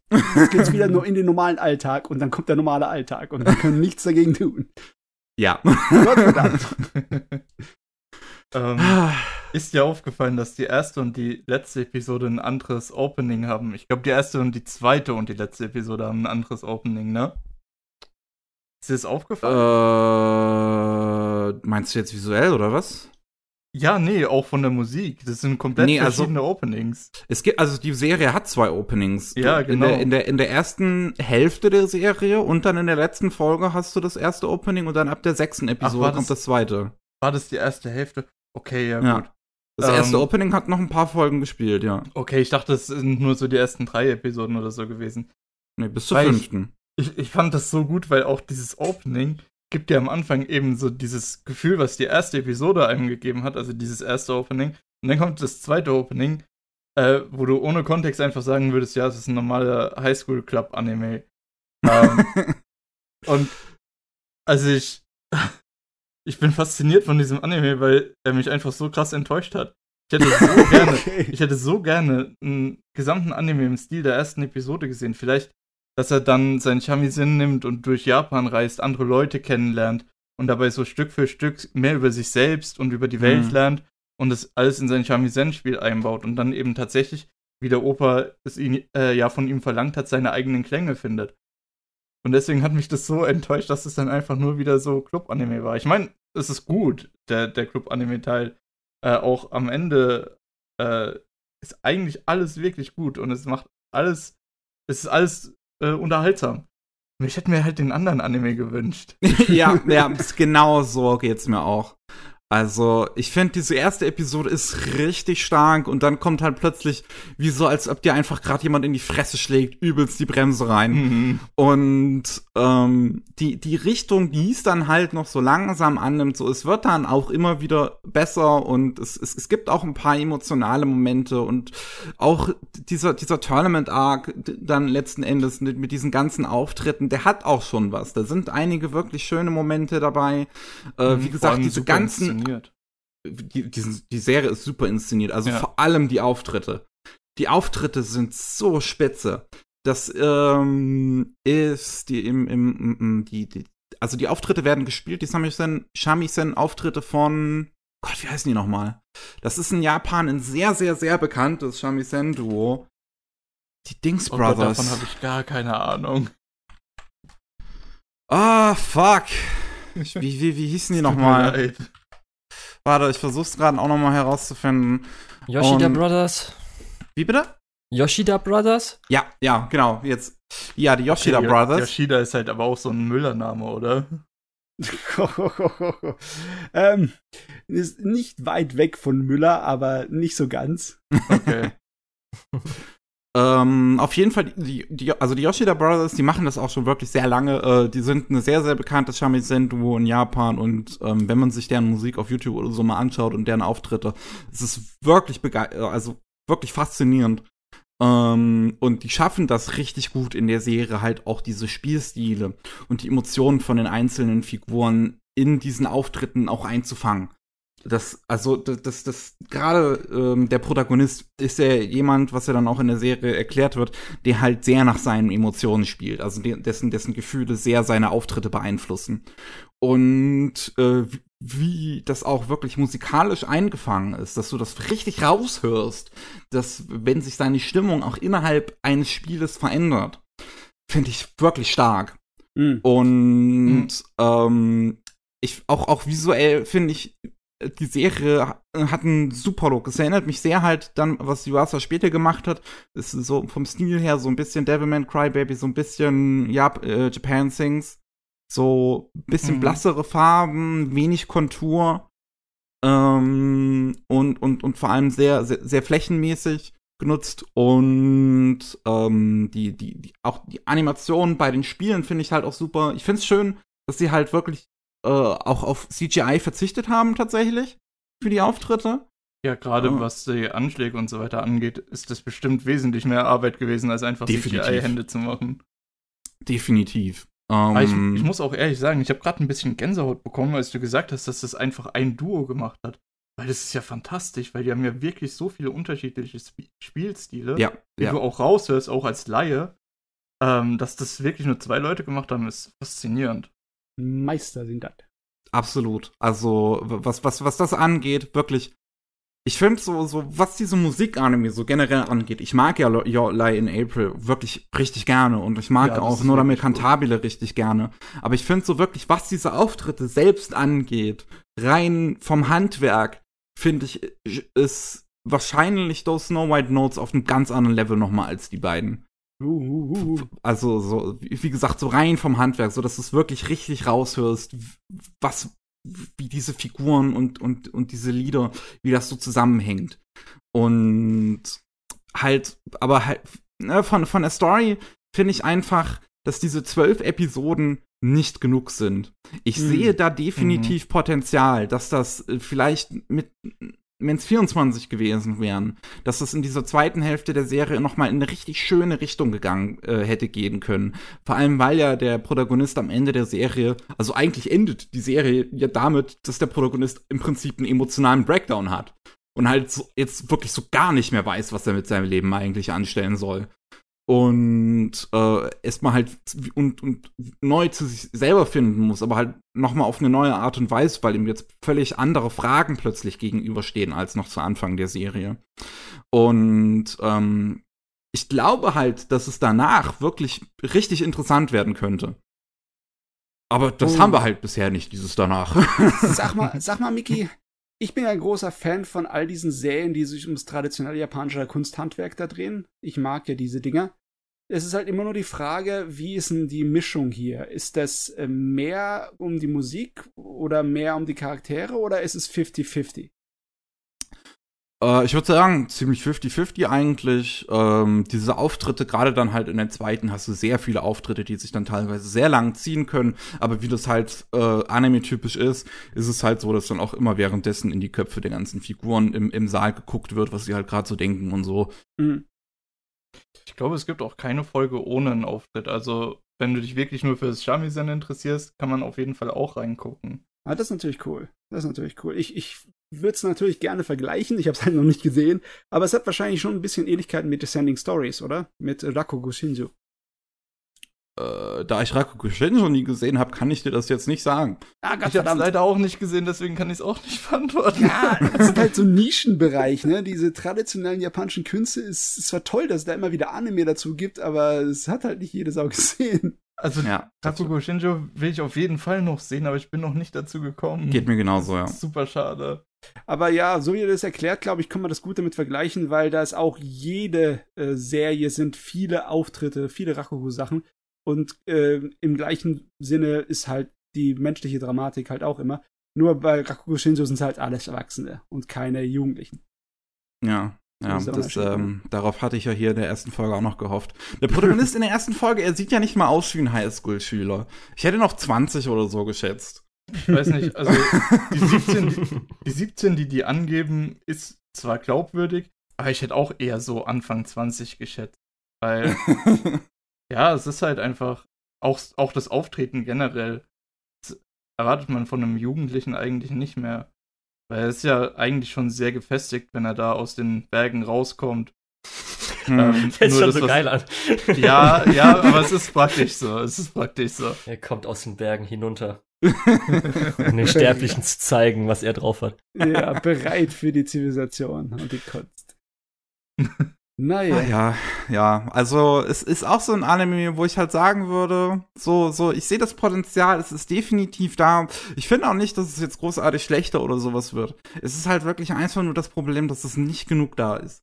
Ich glaube oh, wirklich, dass das richtig gut werden könnte. Und das würde ich halt gerne sehen. Also ich hätte, also wenn dann eine zweite Staffel irgendwann mal kommt, dann schaue ich mir die auf jeden Fall an. Ja, Hunger auf mehr ist definitiv ein äh, schöneres äh, ja, Bewertungsbeispiel als einfach nur ein okay, solide, in Ordnung. ja, ja, ja. Okay. Dann würde ich sagen, machen wir an der Stelle erstmal eine kurze Pause, damit wir uns alle ein bisschen erfrischen können. Für euch geht ja sowieso nur eine Sekunde vorbei. Von daher hören wir uns gleich wieder. Und willkommen zurück hiermit zum 166. Anime Slam Podcast. Ich war ja gerade dran, das heißt, Matze, du kannst wieder über die aktuelle Saison reden und äh, ja, mal sehen, was du diesmal zu bieten hast. Aber was habe ich noch an Stiefeln zu verteilen? Ich habe bestimmt oh. noch was, oder? Noch mehr Stiefel. Ähm, okay, das hat auch nur so knapp, das äh, schlittert gerade im Moment knapp am Stiefel vorbei. How a Realist Hero Rebuilt the Kingdom. Ist natürlich oh. mal wieder Isekai, weil klar, zu was anderem bin ich ja gar nicht mehr gut. Uff. Aber, nee, es ist wahr. Ich glaube, ich weiß gar nicht mehr, ob ich noch andere Animes noch gucken kann, ob ich dazu überhaupt noch fähig bin. also, wie es eigentlich das ungeschriebene Gesetz bei Isekai ist, du musst einfach einen anderen Aufreißer haben, der sich von den anderen ein bisschen unterscheidet. Und das ist hier, ähm, wir rufen keinen Helden in die Welt, um ihn zu retten, sondern das äh, Königreich, das den Helden aus unserer Welt in ihre Fantasy-Welt ruft, die wollen ihre Schulden mit ihm bezahlen. es läuft nämlich so, dass im Moment äh, alle gegen ein äh, Dämonenreich kämpfen. Auf einem großen Kontinent es sind eine ganze Menge Länder, die sich zusammengeschlossen haben, um dagegen zu kämpfen. Und ein Land, das ganz große mit der größten Militärmacht, fordert natürlich von allen anderen Staaten Unterstützung ein. Entweder finanziell oder militärisch, ne? Und äh, bei uns geht es um ein Land, das da nichts wirklich hat. Es hat kein Militär, das es da hinschicken kann oder entbehren kann. Und es hat auch kein Geld. Also was machen sie? Sie beschwören einen Helden, um ihn kurzerhand dahin zu verkaufen, um ihre Schulden abzubezahlen. Und er sagt natürlich, nee, nee, nee, so machen wir das mal gar nicht hier. Erstmal schauen wir mal, wie es bei euch im Laden hier so aussieht, ob wir da nicht auch was finden können. Weil das ist halt voll der Bürohengst, ne? Ich glaube, studiert auch irgendwas in dem Bereich, aber es ist eigentlich egal. Er ist halt derjenige, der dann die Büroarbeit fürs, äh, für das Königreich macht. Und der macht das so gut, dass der alte König gleich erstmal abdankt und sagt, du kannst ruhig meinen Job übernehmen, ich gehe jetzt faulenzen.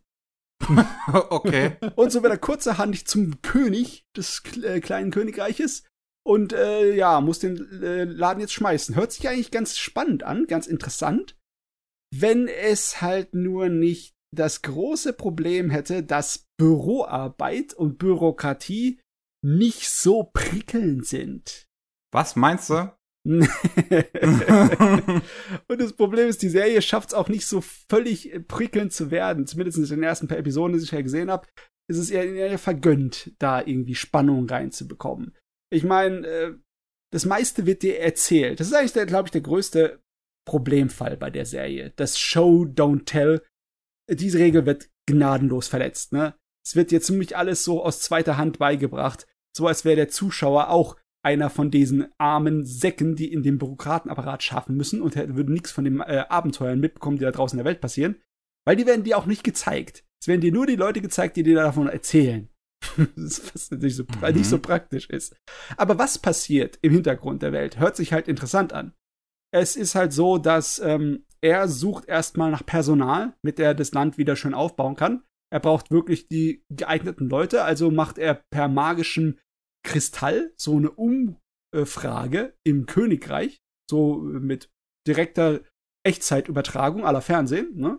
Mhm. Da streamt er sich ins Königreich und sagt, ich brauche alle Leute mit Talenten, egal was für Talente es sind, egal wie dämlich das auch für andere Leute wirken mag. Wenn ihr etwas könnt, wo euch niemand drin den Ran abschlagen kann, dann kommt ihr her und beweist es und dann benutzen wir euch, um hier im Königreich äh, was anzustellen. Natürlich kommt da eine ganz, ganz bunte Truppe, aber eine von denen ist äh, besonders interessant. Das ist ein Flüchtling von den Kriegsgebieten und das ist ein kleines Wolfsmädchen, das äh, mit äh, Tieren reden kann. Und auch sozusagen auch andersrum. Sie kann mit ihnen kommunizieren. Sie versteht nicht nur, was sie sagen, sondern sie kann auch zurückkommunizieren. Und die kann mit den Dämonen kommunizieren, was bis dahin als vollkommen unmöglich kann. Also diese ganze Armee da drüben, mit der man sich kloppt, die dachte man einfach, das wäre ein Monster, die, mit dem man in keinster Art und Weise sich unterhalten könnte. Gibt keine Möglichkeit zu kommunizieren, die sind einfach nur auf Blut aus. Und sie kommt daher und sagt, ja, ich habe mit dem geredet und so und so, das hat er mir gesagt. Und das ist natürlich so, er so, oh shit, ich habe hier eine verdammte nukleare Zeitbombe. Äh, das könnte ganz, eine ganze Menge diplomatische und politische Sachen auslösen. Das äh, äh, werden wir erstmal unter Dach und Fach regeln. Ne, das kriegt erstmal niemand mit. Und dann denkst du dir auch schon, ja, jetzt wird's anf anfängt an spannend zu werden. Jetzt könnte das losgehen. Aber nein, das passiert nicht. Weil er hat ja noch andere wichtige bürokratische Probleme zu lösen in dem Land wie zum Beispiel eine Hungersnot, weil einfach nicht genug zu essen da ist. Und das, das, mhm. dann wird, fängt die Serie an, ein bisschen dämlich zu werden, weißt du? Dann macht er so eine Art von Reality-TV-Serie über diesen verdammten äh, magischen Kristall, mit dem er ins Königreich streamen kann, äh, wo er dann zeigt, was man alles essen kann. Was für verrückte, ausgefallene Sachen. Von Insekten bis hin zu Octopussy oder sonst irgendwas. Also Octopussy alles Sachen. Octopussy finde ich gut. Ja, was die halt nicht gewohnt sind zu essen, ne? Okay. Und äh, ich weiß nicht, was ich von der Serie halten soll. Sie ist gleichzeitig langweilig, konzeptuell interessant und dämlich wie nur was. Hm. Ich meine, die Idee fand ich halt so, so, als ich das erste Mal von dem Ding gehört habe, eigentlich gar nicht mal so schlecht halt. Ja, dass es halt ist ein, ein Isekai ist, wo es halt nicht um, um irgendwie das Besiegen von einem Dämonen geht oder irgendwie eine typische, aber be beziehungsweise ist ja schon mehr oder weniger eine typische Fantasy-Welt, aber es geht halt so ein bisschen um, um, um, um das Bürokratische im Prinzip darin und so ein bisschen, bisschen das Worldbuilding und so, so, so, so, als wäre es ein Anno-Spiel oder sowas. Genau, so ein Strategie-Isekai ist es definitiv. Ja. Aber er, er ist einfach nicht so spannend gemacht. Er leidet an dasselben Problem, das dann ich halt mit im Moment mit dem Slimer habe. Hm. Das ist natürlich echt schade. Ich sehe auch gerade, ich gucke mir gerade halt so an, wer da dran sitzt. Und da sitzt zum Beispiel ein sehr äh, großer und bekannter Regisseur eigentlich dran. Takashi Watanabe, der äh, die Slayers äh, Anime mhm. und äh, Shakugan no Shana Regie geführt hat. Ja, aber also, den Humor von den Slayers Anime vermisse ich so sehr. Ich hätte gern mal wieder so richtig äh, so Slayers Typ Slapstick Humor. Im Moment ist ja eher dieser Konosuba Humor eher am Laufen. Was auch gut ist. Ich liebe auch Konosuba ohne Ende, aber ja. Ich habe gerne, ja. ich amüsiere mich eher daran, wenn das Mädel aus Versehen mal eine Stadt wegballert, weil sie ihren Zauberspruch ein bisschen zu, hoch, zu hoch geschraubt hat, ne? Ah, ich weiß auch nicht. Es passiert halt nichts. Keine Explosionen, keine Schwertkämpfe, mh, hm, keine verdammten Liebesromanzen. Verdammt nochmal. Wozu gucke ich überhaupt Anime? Es hört sich aber nach so einem typischen Anime an, den ich früher angefangen hätte zu gucken und dann auch nach der dritten Episode gesagt hätte, ja, nee, lieber nicht. Äh, also äh, ich war ja. ich war auch kurz davor, den heute nochmal anzufangen, weil der wurde mir gestern Abend wärmstens empfohlen, aber ich glaube, lieber nicht. Ich weiß nicht. Ich gebe ihm halt immer noch eine Chance. Ich bin noch nicht so weit, dass ich sage, wenn die nächste Episode nichts ist, dann kicke ich dich weg. Aber ich bin halt nicht begeistert. Ich bin nicht wirklich in der Fassung gerade, dass ich so auf die nächste Episode mich freue oder darauf warte. Definitiv nicht. Und ja, ich meine, da habe ich schon einige Anime aus der letzten Saison, die ich dann einfach in der Hälfte abgebrochen habe, die das ähnliche Gefühl bei mir hervorgerufen haben. Deswegen. äh, ja, vielleicht, vielleicht reißt er ja das Ruder ja noch rum, aber im Moment, nee. Eher hm. weniger. Was bei mir definitiv ganz, ganz, ganz, ganz weit oben in äh, der Qualitätslinie ist, das ist definitiv die neue Staffel von Kobayashis Drachen. Oh ja, oh ja. Du, ich bin. Ich darf mit Julian nicht drüber reden, weil er es nicht gesehen hat. Was heißt du? Da ja, du darfst gerne reden, aber ich kann halt wenig mit beitragen, Lukas. Ja, wir sind ja sowieso erst am Anfang, deswegen in so viele Details will ich nicht reingehen. Aber ähm, ich muss echt noch mal zurück in die erste Staffel gucken, um zu schauen, ob die Qualität immer schon so pervers hoch war. Ja, war sie. Ja, klar, die erste Staffel hat auch schon einige echt gute Animationsstellen so. Ja, aber hier gibt's keine einzige Szene, wo nicht superb animiert ist. Ich meine, ja, jede, jede Belanglosigkeit strotzt nur so vor Liebe zum Detail und vor Du kannst dir die ganze Serie auf Sakuga äh, Bobo einfach anschauen. Ja, das ist komplett hochgeladen. Ah, es ist eine Weile her, dass ich die erste Staffel gesehen habe. Ich glaube, die habe ich nur einmal gesehen am Stück. Und das soll ich mhm. wirklich nochmal nachholen, weil, also, die zweite Staffel ist sowas fantastisch, fantastisch optisch und inhaltlich auch. Inhaltlich ist es so toll. Die Charaktere sind so sympathisch und äh, der, die Art und Weise, wie sie mit den Charakteren umgehen, es hat so viel Tiefgang, sowohl angedeutet als auch wirklich ausgearbeitet. Das ist fantastisch. Ich muss sagen, äh, als Iruro da aufgetaucht ist, habe ich erstmal gedacht, oh, ich weiß nicht, ob ich den Charakter mag. Ja, und dieses Character-Design so seltsam, weil das ist halt. Design, oh Gott. Ja, das ist, die, ja, ist halt ein typisches Cool-Q-Design. Äh, ich meine, du hast da so einen Futzel mit zwei riesigen Melonen, mit dem sie niemand mhm. erschlagen könnte. Ja, ja. Also, was soll der Unsinn? ja, es ist, aber es ist wirklich schlimm. Also, ja. Aber dann, das Ende von der ersten Episode hat dann schon wieder so äh, was gemacht, wo ich gedacht habe, oh, ja, okay, es geht in eine interessante Richtung. Ähm, und es ist halt immer so. Und dann ist es halt nur für einen Gag oder so oder für den Drittel von der Episode. Und dann kommt schon wieder das nächste, wo du dir denkst, ah, das ist ja richtig cool und dann geht's damit weiter. Ähm, und dann hast du natürlich immer noch die Kämpfe. Ja! Die teilweise einfach äh, random kommen.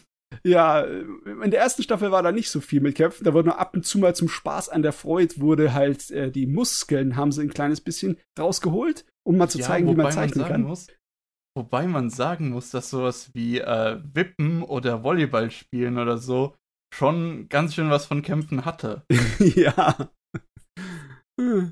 Auf jeden Fall, was man merkt, ist, dass der neue Charakter einem so schnell ans Herz wächst, das ist fast nicht normal. Das ist ja, so richtig, ohne dass es irgendwie du merkst, ohne dass du merkst, dass die sich angestrengt haben. Es geht einfach nur so, fupp. Schon ist Vor er dabei. tatsächlich auch, da, da man ja eigentlich etwas zumindest ich, etwas schlechter mit dem Charakter eingestiegen bin, weil das Design halt so furchtbar ist. Äh, umso krasser ist es, dass es so schnell einfach funktioniert. Mhm. Ja, ist also von höchster Qualität. Was ich auf jeden Fall bemerke bei der Serie im Vergleich zu allem anderen, was ich jetzt in der Saison gesehen hat, ist, wie dicht die Erzählung hier ist. Da ist so viel Zeugs in einer Episode, da brauchen andere zwei, drei für. Mhm. Also Erzähltempo und äh, ja, Struktur sind sehr straff hier. Also das, da ist keine verlorene oder verschwendete Minute drin. Das ist der Wahnsinn. Ja, vor allem auch die Gagdichte ist halt auch noch richtig hoch. Ja. Da wird viel Story gebracht, aber auch die Gags sind halt einfach da. Das ist super. Das ist Macht super. richtig Spaß. Also, Und da habe ich auch echt gern so lange drauf gewartet. Mhm. Es ist eine Weile her, ne, dass To- Kyoto Animation im Fernsehen so richtig einmal wieder hergelassen hat. Das Mhm. ist, äh, also es ist eine Ja, der, fulminante der Grund Rückkehr. dafür ist halt leider sehr traurig. Wir wissen es, ja, wir äh, haben es sehr oft besprochen. ja. Ja. Ja.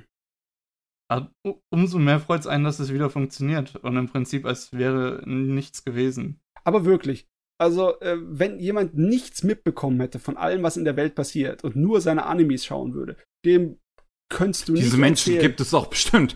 Ja. Äh, garantiert.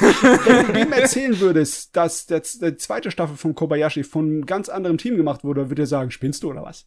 Weil es ist im Endeffekt, äh, sie haben das perfekt eingefangen. Um nochmal drauf zurückzukommen, ich bin mir nicht sicher, ob es so Menschen gibt. Die werden in der Regel in andere Welten transportiert. ich meine, ja, in der heutigen Welt aus Informationsdichte ist es eigentlich nicht möglich, dass du sowas äh, nicht mitbekommst, wenn du irgendwie drin bist in was. Ich meine, du musst noch nicht mal ein Fan sein, um lauter Details abzubekommen über Mhm. die sozialen Medien, ne? Aber ja, super. Absolut Ja, Bombe, das Ding. Auf jeden ich Fall freue mich auch schon auf jeden Fall drauf, das dann zu gucken, wenn Ja. es halt fertig ist. Du warst Und auch für die ersten, auch für die erste Staffel und auch für die Minis zwischendrin. Die sind zwar insgesamt nur 20 Minuten lang oder so, aber boah, sind die gut. Ah, die Minis muss ich noch nachholen. Okay, ja Ich- gut, dann das solltest du auf jeden Fall tun. 20 Minuten hast du schnell gemacht und Habe ich bestimmt, ja. ich glaube, jedes, jeder Short ist halt nur ein Gag, aber der funktioniert halt jedes Mal. Oh, ich muss mir jetzt gerade überlegen. Ähm, Kyoto Animation hat ja einige Universen, die sie dann ein bisschen Fortsätze gemacht haben und mal einen Kinofilm dazu. Und wenn, also Kyoto Animation hat oft das mal einen Kinofilm gemacht zu seinen Serien, ne? Ja, und ich will so jetzt Ding. eigentlich auch einen haben zu Kobayashis Drachen. Dieser Drachenmate will ich unbedingt jetzt auch einen Kinofilm haben. Ich hoffe, das passiert so. Ich hoffe, wenn die zweite Staffel fertig ist, ist das nächste, was wir davon hören, dass sie irgendeinen Film dazu machen. Das wär's so, richtig.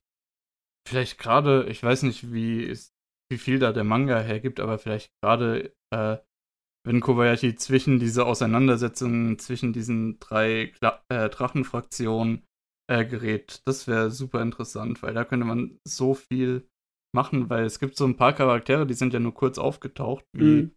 äh, Torus Vater oder so. Ähm, die haben noch super viel Potenzial, um irgendwelche Witze zu machen.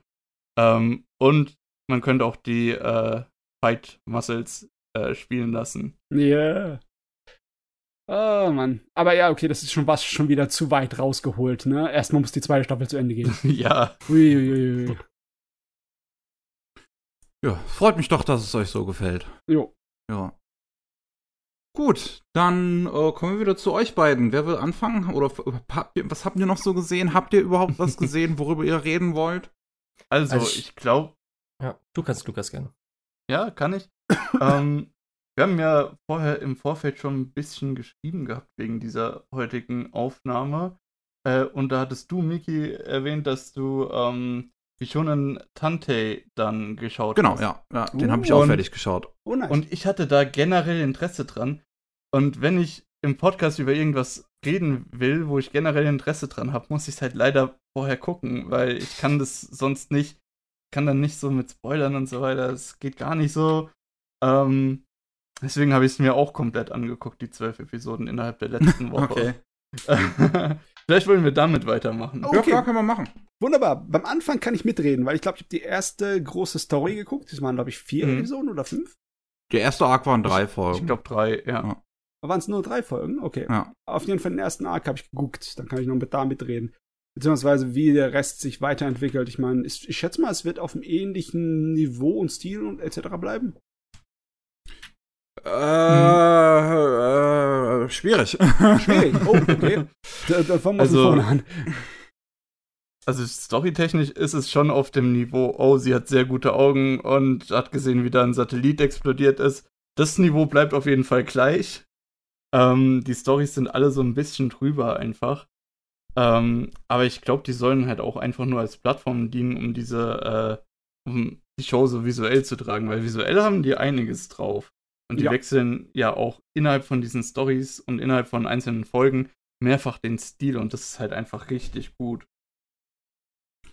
Ja, also, also rein handwerklich muss ich halt echt sagen, ist Pretty Boy Detective Club absolut großartig. Ähm, es gab mhm. wirklich so einen Punkt in letzter Zeit, wo ich halt echt ein bisschen im Prinzip Angst um Schaft hatte, wo das jetzt, wie das jetzt weitergeht.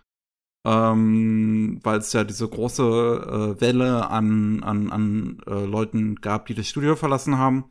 Ähm, das war so kurz nach der zweiten Staffel von March Comes In Like a Lion. Und ähm, aber jetzt Pretty Boy Detective Club ist halt wirklich auf einem also so handwerklich auf einem richtig hohen Niveau. Ähm, wie das, also stilistisch ist es halt typisch Chef, wie das halt schnelle Schnitte, ähm, wirklich abgedrehte, bunte Visuals, äh, über, äh, absolut überzeichnete Posen und, und äh, Bewegungen. Und ähm, da, da kann ich halt echt nicht meckern. Was ich halt wirklich schade finde, ist dann halt, wo es inhaltlich äh, mhm. lang geht. Also ähm, es, geht, es geht halt um den Pretty Boy Detective Club, was halt äh, im, im, im Namen der Serie steht. Und der hat drei Regeln. Und die werden einem auch am Anfang direkt gesagt. be pretty, ja. be a boy and be a detective. And be a team. Du darfst die vierte ja, ja, Regel die, nicht vergessen. Die, äh, ja, die geheime vierte Regel. Be die geheime team, vierte Regel, be a team. Oh, ich habe in diesem Moment hatte ich so sehr gehofft, dass er sagt, be a club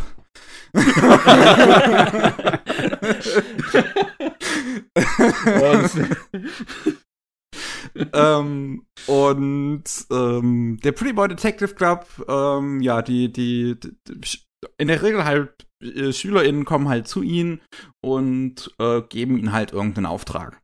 Und ähm, in der ersten Folge ist es halt eine Schülerin namens äh, Mayumi, die ähm, als kleines Kind äh, glaubt, einen Stern gesehen zu haben und ähm, von ihren Eltern das Ultimatum bekommen hat, ähm, diesen Stern bis zu ihrem 14. Lebensjahr wiederzufinden, quasi, um äh, äh, äh, ja ihre ihre äh, Karriere, äh, also die Karriere, die sie anstrebt, als Astronautin, genau, als Astronautin ähm, dann später zu verfolgen. Ansonsten gewähren ihr ihre Eltern das nicht.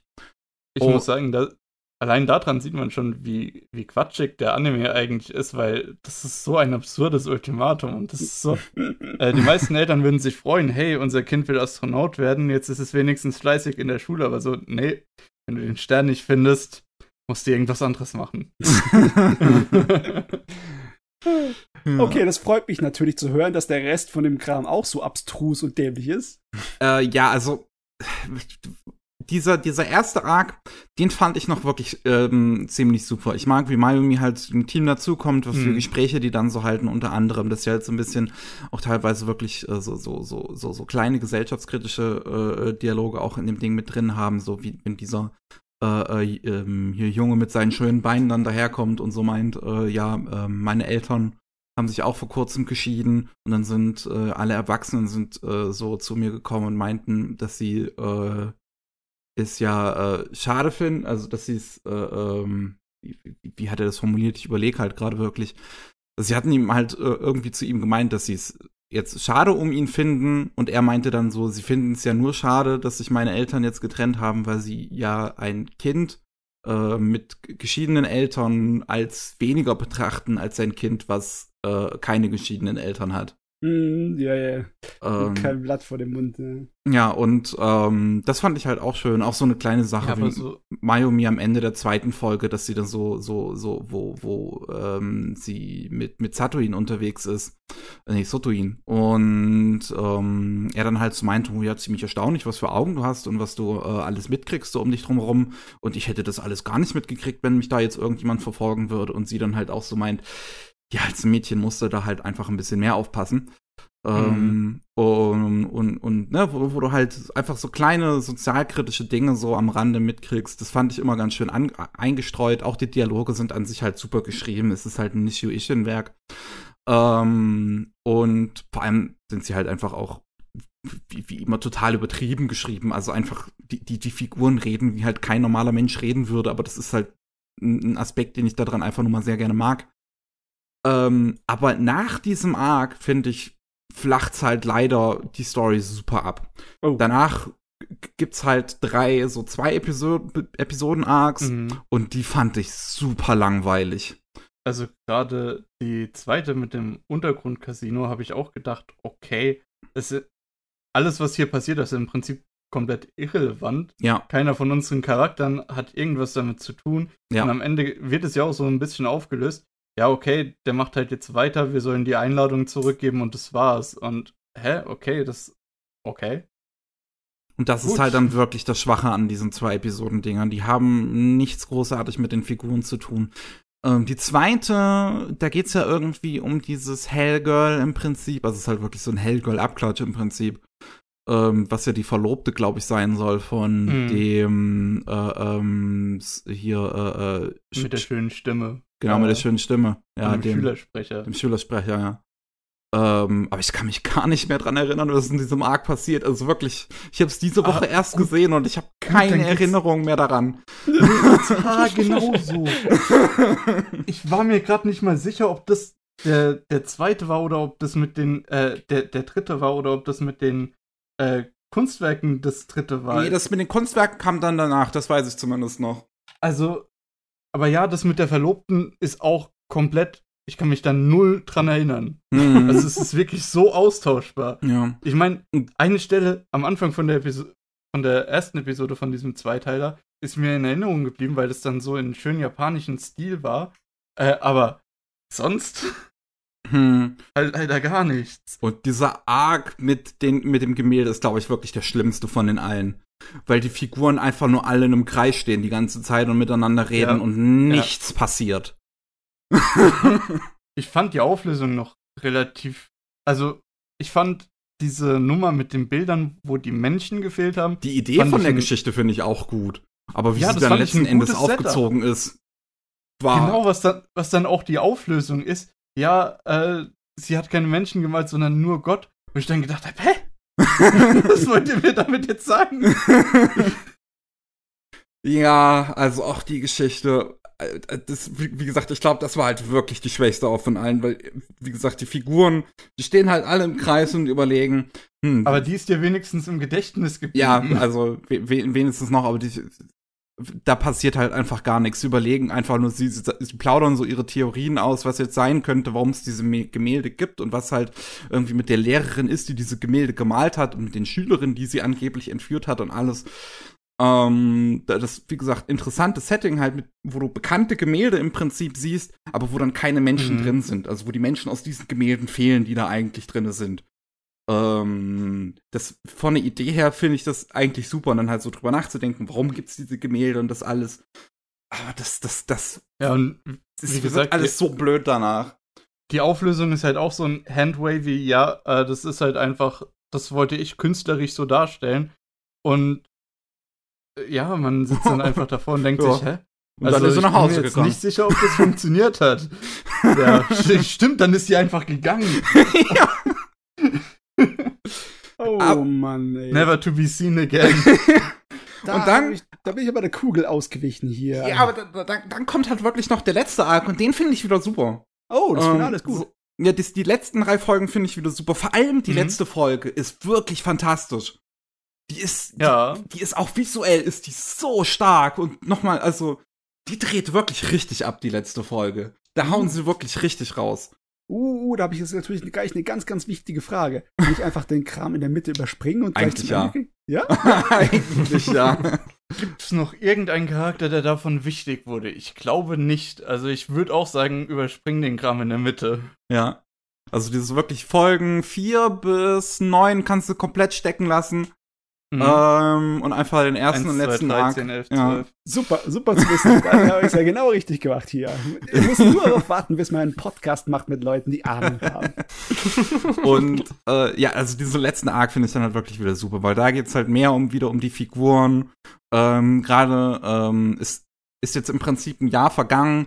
Ähm, Mayumi lässt sich jetzt als äh, neue Schülersprecherin aufstellen, aber auch aus dem Grund, dass die eigentliche andere Kandidatin von einem Auto erwischt wurde und man jetzt wieder herausfinden muss, was da jetzt passiert ist. Und man merkt halt so ein bisschen, was mit Mayumi im Laufe der Zeit so, wie sie sich verändert hat, die ganze Zeit, die sie jetzt beim Pretty Boy Detective Club dabei war. Das fand ich eigentlich auch noch, habe ich ein bisschen vergessen. Aber so ein bisschen die Ausrede, warum sie äh, Teil des Pretty Boy Detectives Clubs sein darf, obwohl sie Mädchen sind, fand ich halt eigentlich auch eigentlich ganz super. Mhm. Weil sie halt einfach so meinen, oh ja, aber bist halt äh, äh, im, im Kopf für Junge und dann bist du halt dabei. Ähm, ja, der, die äh, deutschen Untertitel haben das auch als, also die drei Regeln als äh, sei schön, sei jungenhaft, also nicht sei ein Junge und sei Detektiv äh, übersetzt. Also hm. Da macht es okay, ja. für mich ein bisschen mehr Sinn gemacht. Da gibt es ja jetzt nicht, in welcher Sprache du die Untertitel hast. Ich habe ich hab's, äh, halt die Funimation-Untertitel, die englischen. Mm, okay. Ähm, und ja, da, da, da heißt es halt, ne, äh, be pretty, be a boy und be a detective. Mhm. Aber da ähm, erklären sie es dann halt im Prinzip auch, also diese Ansicht, was sie dann, die, die sie dann gegenüber diesem be a boy haben, finde ich halt eigentlich ganz interessant, weil sie es ja eigentlich mehr so damit erklären, dass sie diesen, diesen, diesen jugendlichen, jungen Spirit so ein bisschen haben mhm. soll. Und dass es halt mehr so um diese Trennung zwischen Kind und Erwachsenen geht bei der Betrachtung dieses Begriffes. Das, ähm, da muss man auch sagen, dass die deutsche Sprache da ein bisschen besser funktioniert, weil du halt einfach sagen kannst, sei jungenhaft. Und das ist, das gibt ja noch diese Jugend auch so ein bisschen mit, weil das ist ja auch derselbe, beziehungsweise ein ähnlicher Wortstamm. Mhm. Hm, ja, schon. Ähm, und auf, auf ne, auf jeden Fall dann in diesen, diesen letzten Folgen, sie, sie lässt sich dann aufstellen und einfach dieses ganze Mysterium ist auch dann wieder spannend, halt gerade diese letzte Konfrontation, die sie dann mit dem Bösewicht dieses Arcs mhm. halt hat, ist so gut. Die ist so fand, gut. Ich fand es auch so gut, dass die in der ersten Folge von diesen drei ähm, im Prinzip ihren Verdächtigen äh, vorgestellt haben. Und man denkt, okay, das kann nicht so einfach sein. Das ist der bestimmt nicht, der da mit dem Auto rumfährt. Ähm, und die Leute überfährt. Äh, und dass sie es aufgelöst haben, dass es doch der war, aber dann, dass die Hintergründe das Schwierige sind. Hm. Äh, das fand ich dann spannend, weil normalerweise, wenn du halt in so einem Murder Mystery, also in Anführungszeichen Murder Mystery, äh, den äh, Täter beziehungsweise einen potenziellen Täter am Anfang vorstellst, dann darf das am Ende nicht der richtige Täter sein. Äh, ja. ja, obwohl in der Regel hat man dann noch ein paar andere Verdächtige zwischendrin, aber das war ja wirklich der einzige die ganze Zeit. Im Prinzip, ja. Ähm, aber, also, äh, wie, wie sie es halt da letzten Endes umgesetzt haben, war schon super. Und das halt, mhm. ähm, also, genau, worauf ich vorher eigentlich eingehen wollte, jetzt fällt es mir wieder ein, wie sich halt Mayumi auch in diesem Jahr verändert hat, merkt man dann halt auch so ein bisschen. Und ähm, was für Einstellungen sie im Prinzip entwickelt hat, wo sie jetzt in diesem Club dabei war. Und ähm, dann halt auch noch mal so ein bisschen diese Hierarchie der Schule auch dann noch mal zu, Spra zu, zu Sprache kommt und ähm, wie die SchülerInnen untereinander so im Prinzip voneinander denken und dass ja der Pretty Boy Detective Club eigentlich alle so super hochnäsige gehalten wird, die sich das im Prinzip so ein bisschen versuchen rauszureden. Aber Mayumi wird ja am Ende eigentlich auch so ein bisschen hochnäsig mit und merkt ja. das dann erst in diesem letzten Arc und merkt dann halt so, hm, okay, ich habe mich jetzt dadurch ein bisschen verändert, vielleicht auch nicht unbedingt nur in eine positive Richtung. Ähm, das ähm, fand ich eigentlich auch ganz spannend und auch, dass man halt ein bisschen mehr über Sotuin dann noch erfährt und dass halt sein großer Bruder dann noch mal äh, zu, zu, zur Sprache kommt, fand ich auch ein schöner Aspekt an diesem letzten Arc. Also der war halt wirklich stark. Der erste, die, das, der erste Arc von der Serie ist gut, das ist ein schöner Aufbau, wie das alles so losgeht. Danach die Mitte lässt halt komplett nach und der letzte Arc ist nochmal richtig gut. Ja, das ist echt ja. komisch, wie das da so schwankt. Ob das dann bei der Originalvorlage ebenso geschwankt ist ohne Ende? Ich meine, ich habe bei Nishio Ishin eigentlich nur seine früheren Werke gelesen. Vielleicht ist er jetzt im Moment ein kleines bisschen am, am, am rumfaulenzen, keine Ahnung. ja, weiß ich auch nicht, ich habe es auch nicht gelesen. Von mhm. daher. Das, das, hat mich aber auch ein bisschen gewundert, äh, dass die, äh, das Source Material ist ja eine Novel, laut Mal zumindest. Ja. Ähm, also kann das sich ja gar nicht so krass über äh, das Visuelle transportieren. Ich frage mich, wie kann das interessant sein für jemanden, der jetzt diese Visuals nicht hat, weil irgendwie so ein bisschen, selbst die, der erste Arc ist ja ohne die Optik doch noch ein bisschen eher auf der, äh, ja, geht so Seite. Also schon in Ordnung, aber nichts, was einen jetzt nur vom Plot her vom Hocker reißt. Ja, also es gibt ja natürlich Möglichkeiten, äh, im Buch jemanden zu unterhalten, einfach durch den Schreibstil, der sich dann in Film- oder Fernsehform nicht wirklich so gescheit wiedergeben lässt. Genauso wie andersrum dieser wilde visuelle Stil. Es wäre nur anstrengend, den andauernd zu beschreiben in einem Buch, der wird ablenken. Ne?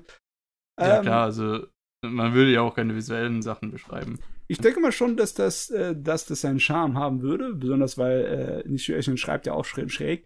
Aber pff, echt schwer zu sagen, wenn man es nicht gelesen hat oder irgendwie ein Ja, Beispiel okay. daraus weiß. okay. Ja. Hätte ja sein können. Leider, leider.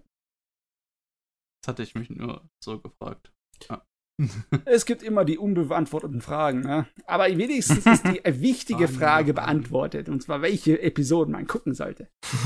ja.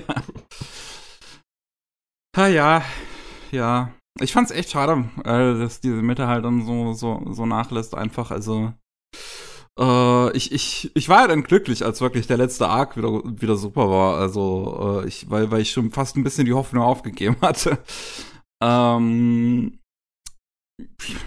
ah, mehr habe ich jetzt auch nicht eigentlich dazu zu sagen. Also, wie gesagt, also, so, so produktionsmäßig, absolute Spitzenklasse. Ähm, und die Story, ne, schaut am besten nur den ersten und letzten Arc und äh, ich meine, wenn ihr den Rest unbedingt schauen wollt, will ich euch jetzt nicht aufhalten. Vielleicht könnt ihr dem irgendwas abgewinnen, aber ich konnte es nicht. Vielleicht findet man da drin irgendwie noch ein paar Wallpaper oder so. Sieht auf jeden Fall sehr schön aus, ja. Und auch diese verschiedenen Stile, was du vorhin angesprochen hattest, das äh, zum Beispiel auch eine Szene, die fand ich super. Die hat mich halt sehr stark an ähm, an fuck äh, Panty and Stocking erinnert. Oh, okay. Ja. Mhm. Also, äh, Panty and Stocking ist ja auch eigentlich eher angelehnt an hier Dings, an Powerpuff Girls, aber an Powerpuff Girls hat es mich in dem Moment halt nicht wirklich erinnert, weil es dafür dann schon wieder zu farbenstark war. Da war es dann halt doch eher ähm, Panty and Stocking. Ah, Mann, ich könnte auch mal wieder Panty and Stocking mir angucken. Ja, ich habe es tatsächlich nie fertig gesehen. Das hat ein ganz, ganz schräges Ende. Ich weiß, dass das Ende eine Art fast schon ein Meme im Internet geworden ist. ja, das ist absichtlich. Das passt aber sowas wie Faust aufs Auge für diese dämliche Serie. Das ist herrlich. Ach, Trigger, Trigger, Trigger. Ja. Ah jo, ähm, aber ich glaube, das wäre es dann zu der Serie. Ja, Julian, also wie ich sieht's kann bei da dir aus? hinzufügen. Ja, also, was ich heute, glaube ich, noch mitgebracht habe, weil ich hatte ja vorhin auch schon, theoretisch waren es ja auch schon Shorts. Ich habe noch einen Short. Weil ich will eigentlich auch mal in Zukunft irgendwann bei Antenne Akihabara so eine kleine Folge machen mit speziell auch Musikvideos, weil ich das liebend gerne mag, weil da auch Mhm. öfters mal experimentiert wird, hart rausgelassen wird, sage ich mal, an irgendwelchen Fähigkeiten. Hier fand ich aber interessant, das habe ich zufällig entdeckt, und zwar heißt der Short Colors mit der britischen Schreibweise. Den findet man, wenn man Colors Howliners reingibt. Das ist ja äh, chinesisches Studio. Und zwar äh, ist der Director davon äh, Takumi Tanji. Der hat äh, unter anderem war, glaube ich, Art Director bei Your Name und für viel Background Art für Shinkai-Sachen verantwortlich. Und ähm, jetzt mit Howliners hat er diesen 4 Minuten Short gemacht. Das kommt natürlich so ein bisschen, weil, könnt ihr euch vielleicht dran erinnern, wenn ihr es gesehen habt, Flavors of Youth. Das war ja die Kooperation zwischen Howliners und Comics Films, was ja dann mit Shinkai und so weiter äh, die, das Ganze ist. Und ähm, nachdem sie halt die Koop da gemacht haben, anscheinend haben sie jetzt eine auch bisschen größere Kooperation so angefragt, wie auch immer. Und jetzt ist halt Takumi Tanji anscheinend dort und entweder hilft denen, irgendwie Talent äh, aufzuziehen, so ein bisschen vielleicht wie jetzt zuletzt vor zwei, drei Wochen die ähm, Kyoto Animation Shots, gab es ja diese zwei äh, CMs, Mhm. Commercials. Und ähm, so, es sind so vier Minuten. Man merkt auf jeden Fall, äh, es wirkt sehr wie so ein Shinkai-Film von der Background Art, speziell wenn es dann so in den Räumen geht. Die Character Designs finde ich noch so ein bisschen meh. Ich habe ja auch so, sage ich mal, vor Garden of Words, speziell als Shinkai seine eigenen Character Designs gemacht hat, fand ich ja auch nicht so toll. Da finde ich jetzt die heutigen schon auf jeden Fall besser. Ja, aber an, daran erinnert es ein bisschen, hast schon recht, ja. Richtig, genau. Und ähm, dann so geschichtlich ist halt so ein bisschen, geht halt anscheinend um auch eine Animatorin oder halt Mädchen, Frau, die irgendwie in einem Studio, Animationsstudio arbeitet und anscheinend für die Character Designs zuständig ist oder jetzt zum ersten Mal für ein Character Design zuständig ist. Aber halt komplett ein bisschen dran verzweifelt und dann sich so ein bisschen dran erinnert, wie es zum Beispiel mit ihrem Vater ist, der sie anscheinend inspiriert hat, weil er irgendwie Architekt oder so war und dann gezeichnet hat und so weiter. Und es ist halt so ganz nett so anzusehen. Auch so ein bisschen, was ich halt äh, interessant fand, zum Beispiel bei Flavor, Flavors of Youth, was ja eigentlich auch nur schön aussah, so geschichtlich war da jetzt nicht so viel Gutes dabei, fand ich. Immer so ein bisschen jetzt auch zu sehen, wie sieht's denn so in China aus, weil es gibt natürlich die Tropes oder halt die Umgebung, die man jetzt von Japan, von Anime kennt. Und sowas dann auch äh, in China zu sehen, finde ich dann immer ganz interessant.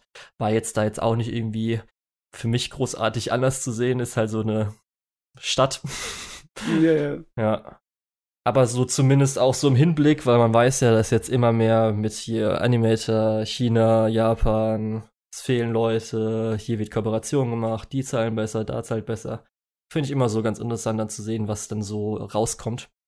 Genau. Ja, China ist schon eine moderne Industriestadt von der Technologie und von der Art und Weise, wie sie dort leben. Vielleicht nicht in anderen Sachen, was Fortschritt angeht. Aber äh, die, die Animationsszene in China ist ja in wenigen Jahren regelrecht explodiert. Es gibt so viele chinesische Animationsserien, die so ein bisschen anime-artig sind oder in dieselbe Nische fallen Ja. im Moment. Und es ist echt arg schwer für mich, den Überblick da zu behalten, manchmal. Aber ein paar davon habe ich auch schon gesehen und die finde ich richtig toll. Und der hier, der wirkt irgendwie nicht so auf mich wie viele von diesen anderen chinesischen Animationsgeräten. Der wirkt eher wie ja etwas, was ein kleines bisschen äh, nicht ist, was ist das richtige Wort? Erwachsener ist? Also äh, äh, Mhm. äh, Animationsarbeit, die so ein kleines bisschen mehr ähm, Erfahrung hinter dran hat. Vielleicht ist es jetzt mittlerweile so weit, dass äh, die, die chinesischen Studios so ziemlich äh, für sich alleine als große künstlerische Macher dastehen können. Und ich habe es noch nicht mitbekommen. Ja. Ich habe irgendwo in meiner YouTube-Playlist noch eins, muss ich mal gucken, wo das ist. Das kam, glaube ich, vor auch so einem Monat mal auf Twitter, weil es so nice aussah. Und zwar ist, glaube ich, auch wieder so wahrscheinlich irgendwie chinesische Mythologie so ein bisschen.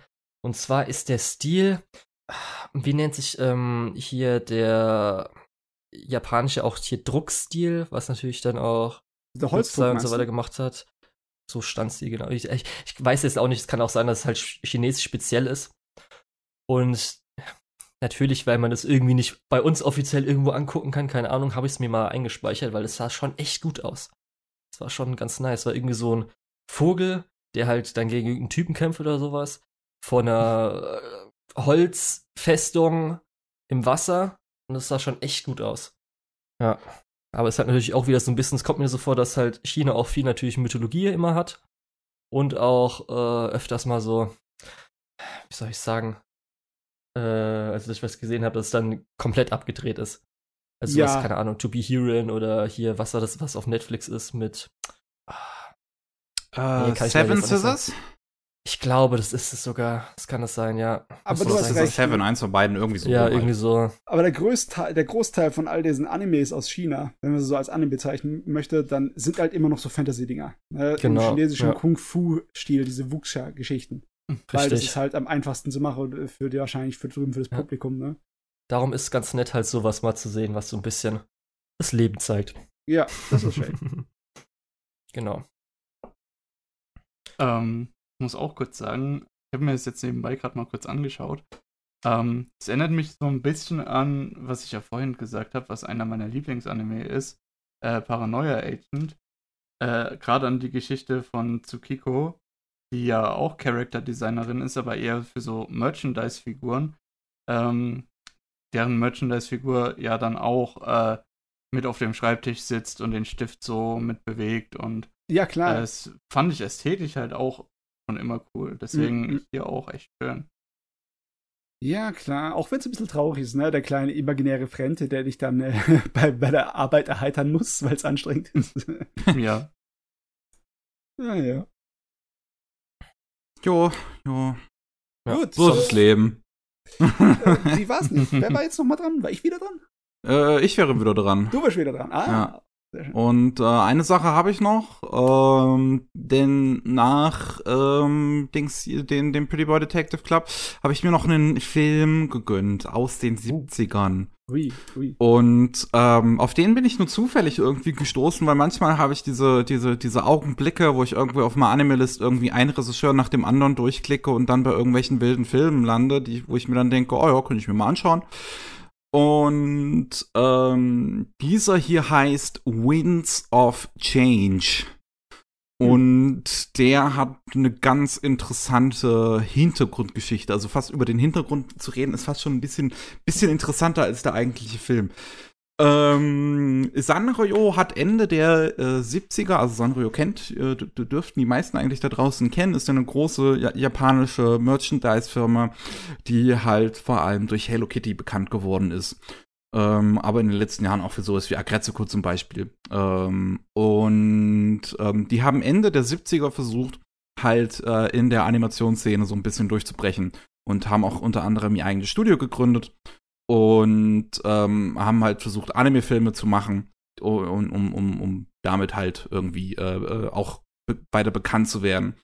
Und ähm, der zweite Film den sie dann in die USA gebracht haben, ist halt Winds of Change. Beim ersten bin ich mir jetzt nicht mehr sicher, welcher das war. Das könnte Ringing Bell gewesen sein mit dem Schaf.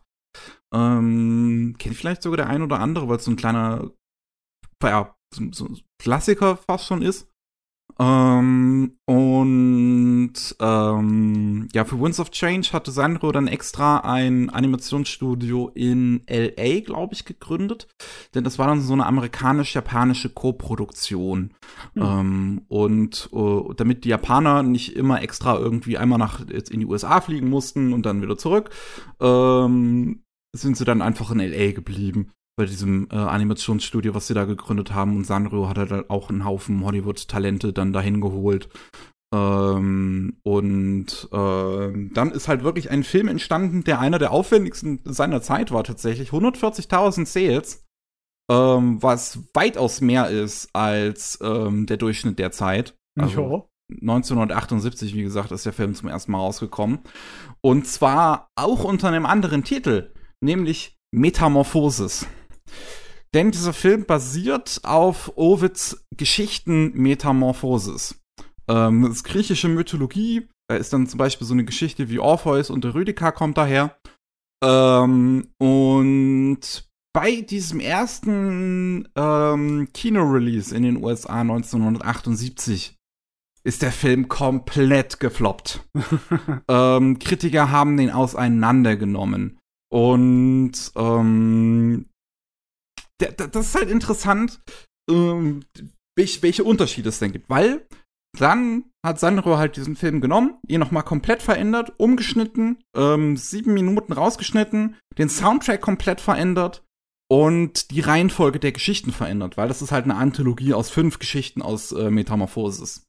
Ähm, halt äh, äh, Orpheus und Eureka kommt darin vor, äh, Perseus, ähm, der halt gegen Medusa kämpft, äh, Action, der Hand, der, der, der Jäger, ähm, Merkur, der sich in, ähm, weiß ich nicht mehr, wie die heißt, verliebt, und äh, Phaeton, der dann zu nah an die Sonne kommt. Und ähm, auch die Reihenfolge von diesen Geschichten wurde dann halt geändert für die Winds of Change Version. Es wurde ein komplett neuer Soundtrack gemacht. Und welche Veränderungen es da halt letzten Endes gibt, ist auch relativ interessant. Und die, ich würde diese erste Version zu gerne mal sehen. Denn oh, die gibt's halt leider gar nicht. Ah, so ein Scheiß. Ja. Ah, schön in die Lost Media, hm. äh, ins Lost Media Hole gefallen. Ja, also diese, diese erste Version noch unter dem Titel Metamorphosis gibt's halt wirklich leider nirgendwo. Ähm, das ist dann halt, die, die Winds of Change ist dann halt später auf VHS rausgekommen, Anfang der 8, 90er, glaube ich, müsste das dann sein. Und ähm, da ist dann halt auch nur die Winds of Change Version drauf. Ähm, und äh, jetzt will ich kurz meine Gedanken ordnen. Und was halt dann so interessant ist zum Beispiel, äh, was da verändert wurde. Denn diese erste Version hatte einen Rock-Soundtrack und ähm, so gut wie kaum Dialog. Es gibt so ein paar Szenen, wo halt Figuren reden, die wurden eingesprochen, aber das war's. Das sind vielleicht so zwei, drei Minuten Dialog in einem 90-Minuten-Film. Und ähm, anscheinend, also Sanrio hat dann halt so gemeint, dass das beides der Grund war, warum der Film nicht funktioniert hat. Ähm, und hat dann den Soundtrack komplett verändert. Das ist dann so ein Dis Disco, Synthie, Pop äh, Soundtrack in der Winds of Change Version. Und äh, jetzt gibt es einen Erzähler für den gesamten Film, ähm, der dann halt die ganze Zeit spricht. Äh, ich überlege gerade, äh, ich habe die englische Version geguckt und das war auch ein relativ bekannter Schauspieler. Ja, ich habe es gerade nachgeguckt. Das war der Peter Ustinov. Genau, Peter Ustinov, ja, der 2004, glaube ich, schon verstorben ist. Ähm, und vorher bei, ja, so einer Disney-Serie, äh, bei, bei einigen Disney-Serien zum Beispiel mitgespielt hat, wie äh, äh, hier Robin Hood in den 60ern. Ähm, und äh, der, der, wie gesagt, erzählt halt dann über den ganzen Film und auch die ganzen Dialoge sind dann halt nicht nochmal irgendwie extra vertont, sondern die spricht er dann halt auch einfach. und äh, da, das, ich, ich, ich, ich, ich würde halt wirklich zu gerne wissen, wie das, wie das ohne Dialoge wirkt, dieser Film. Und mit Rock-Soundtrack. Ähm, ich weiß nicht, ich habe mir gerade mal den Trailer angeschaut. Es wirkt wie so ein Fiebertraum. Und das dann mit Rockmusik ohne Dialoge. Hm, es weiß nicht. ja, also es wirkt schon wie ein künstlerisches. Wirkt wahnsinnig. Ja, wie ein künstlerisches Experiment wirkt es. Ja. Es ist nicht, äh, nicht unbedingt verwunderlich, dass es kein großer Kassenschlag war. ich meine, es ist nicht so ein Musical wie Disneys Fantasia. Das ist ja einfacher nee. und unterhaltsamer zu gucken. Das ist ja eher Literatur hier, ne? Hm. Und dazu hat er, haben sie eine Zeit gemacht, wo ich weiß nicht, okay, der, der Disney-Stil war noch da, aber das ist ja definitiv kein Anime-Stil, der wie ja, es gezeichnet ja. und animiert es ist. Es wirkt sehr nach ne, ne, dem Disney-Stil der Zeit, ja, finde ich. Ähm, und also ich, ich weiß nicht, wenn ja. man hier sieht, Genre ist Kids. Ähm, das geht eineinhalb Stunden, es ist eigentlich nur Mythologie. Und es, der Trailer wirkt, wirkt, halt wie so ein Fiebertraum, dann auch noch äh, ohne äh, Sprecher im Original. Ich glaube, dass da Kinder gar keinen Bock drauf haben. glaube ich auch. Deswegen, also das, also, ja. Das ist Wahnsinn, wie, wie wurde so ein Film überhaupt rausgebracht? so, das ist schon krass. Ich weiß halt ehrlich auch nicht, was sich Sanrio von diesem Film erhofft hat, als sie den dann rausgebracht haben. Ne, wie ich es vorhin gesagt habe, das war ein Megaprojekt von denen. 140.000 Sales, der Film war schweinenteuer zu machen für die Zeit. Und dann war es halt ein riesiger Flop.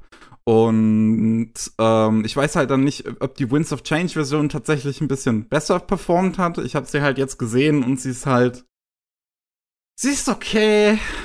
also, ich habe mich teilweise ein bisschen gelangweilt. Ähm, aber es ist schon, es ist, es ist definitiv wild und bunt teilweise. Das ist dann halt so das Interessante so da drin. Wenn man sich das halt anguckt, es wirkt so absolut 70er, Anfang 80er vielleicht noch. So ein richtig einfach total überzeichnet und überdreht. Und auch nicht unbedingt kinderfreundlich, wenn man sich's anguckt. Also, ähm, ja, im Trailer hat man auch schon eine barbusige Medusa gesehen. Ja, das so. zum Beispiel. Also, auch Diane, oh. die, die Göttin Diane sieht man in dem, äh, was war's, äh, äh, Actios, glaube ich, der dann auf die trifft. Äh, Aktion. Mhm. Ähm, äh, sieht man auch die Königin, äh, Göttin Diane nackt. Ähm, also Wobei halt Nacktheit zu der Zeit auch irgendwie noch anders betrachtet wurde, habe ich das Gefühl, wenn ich halt an sowas wie auch wie Mobile Suit Gundam denke, wo es halt auch ja. einfach legit Nacktszenen gibt und es juckt ja, halt keinen. Wenn, es halt auch in Amerika produziert wurde für den amerikanischen Markt, das ist halt auch, auch wieder dann so. funktioniert es halt nicht, ne? Ja. also mir ist so. schon bewusst, dass das in, in Japan nicht so eng gesehen wurde bis noch vor 30 Jahren oder so, aber ähm, in Amerika wurde es halt schon immer sehr eng gesehen. Ich, ich, will, ich will nicht unbedingt widersprechen, aber es ist in den 70ern war es auch die Zeit vom Animateur Ralph Bakshi und der seine Sachen sind ja definitiv nicht für Kinder. Die sind noch Gut, nicht mal kenne ich jetzt gar nicht. Oh, der hat eine ganze Menge nichts. Zeugs gemacht, die sehr sehr schräg sind, richtige Drogentrips. Ähm, hauptsächlich Themen über Jugend, Gangkultur, Drogen, Gewalt und Sexualität und lauter so Zeugs. Fritz the Cat oder. Oh, doch, ähm, Fritz the Cat sagt mir was, ja. Er hat auch den erst, die erste Verfilmung von äh, Herr der Ringe gemacht mit dem Film Rotoscope. Ah, stimmt, ja. Der äh, hat eine Menge verrücktes Zeugs gemacht in den 70ern und 80ern. Das war seine Zeit, beziehungsweise äh, eher 60er, 70er. Und ja, da wirkt es eigentlich fast schon normal. Beziehungsweise das wirkt ein bisschen langweilig, wenn ich es den verrückten anderen Scheiß in den 70er vergleiche.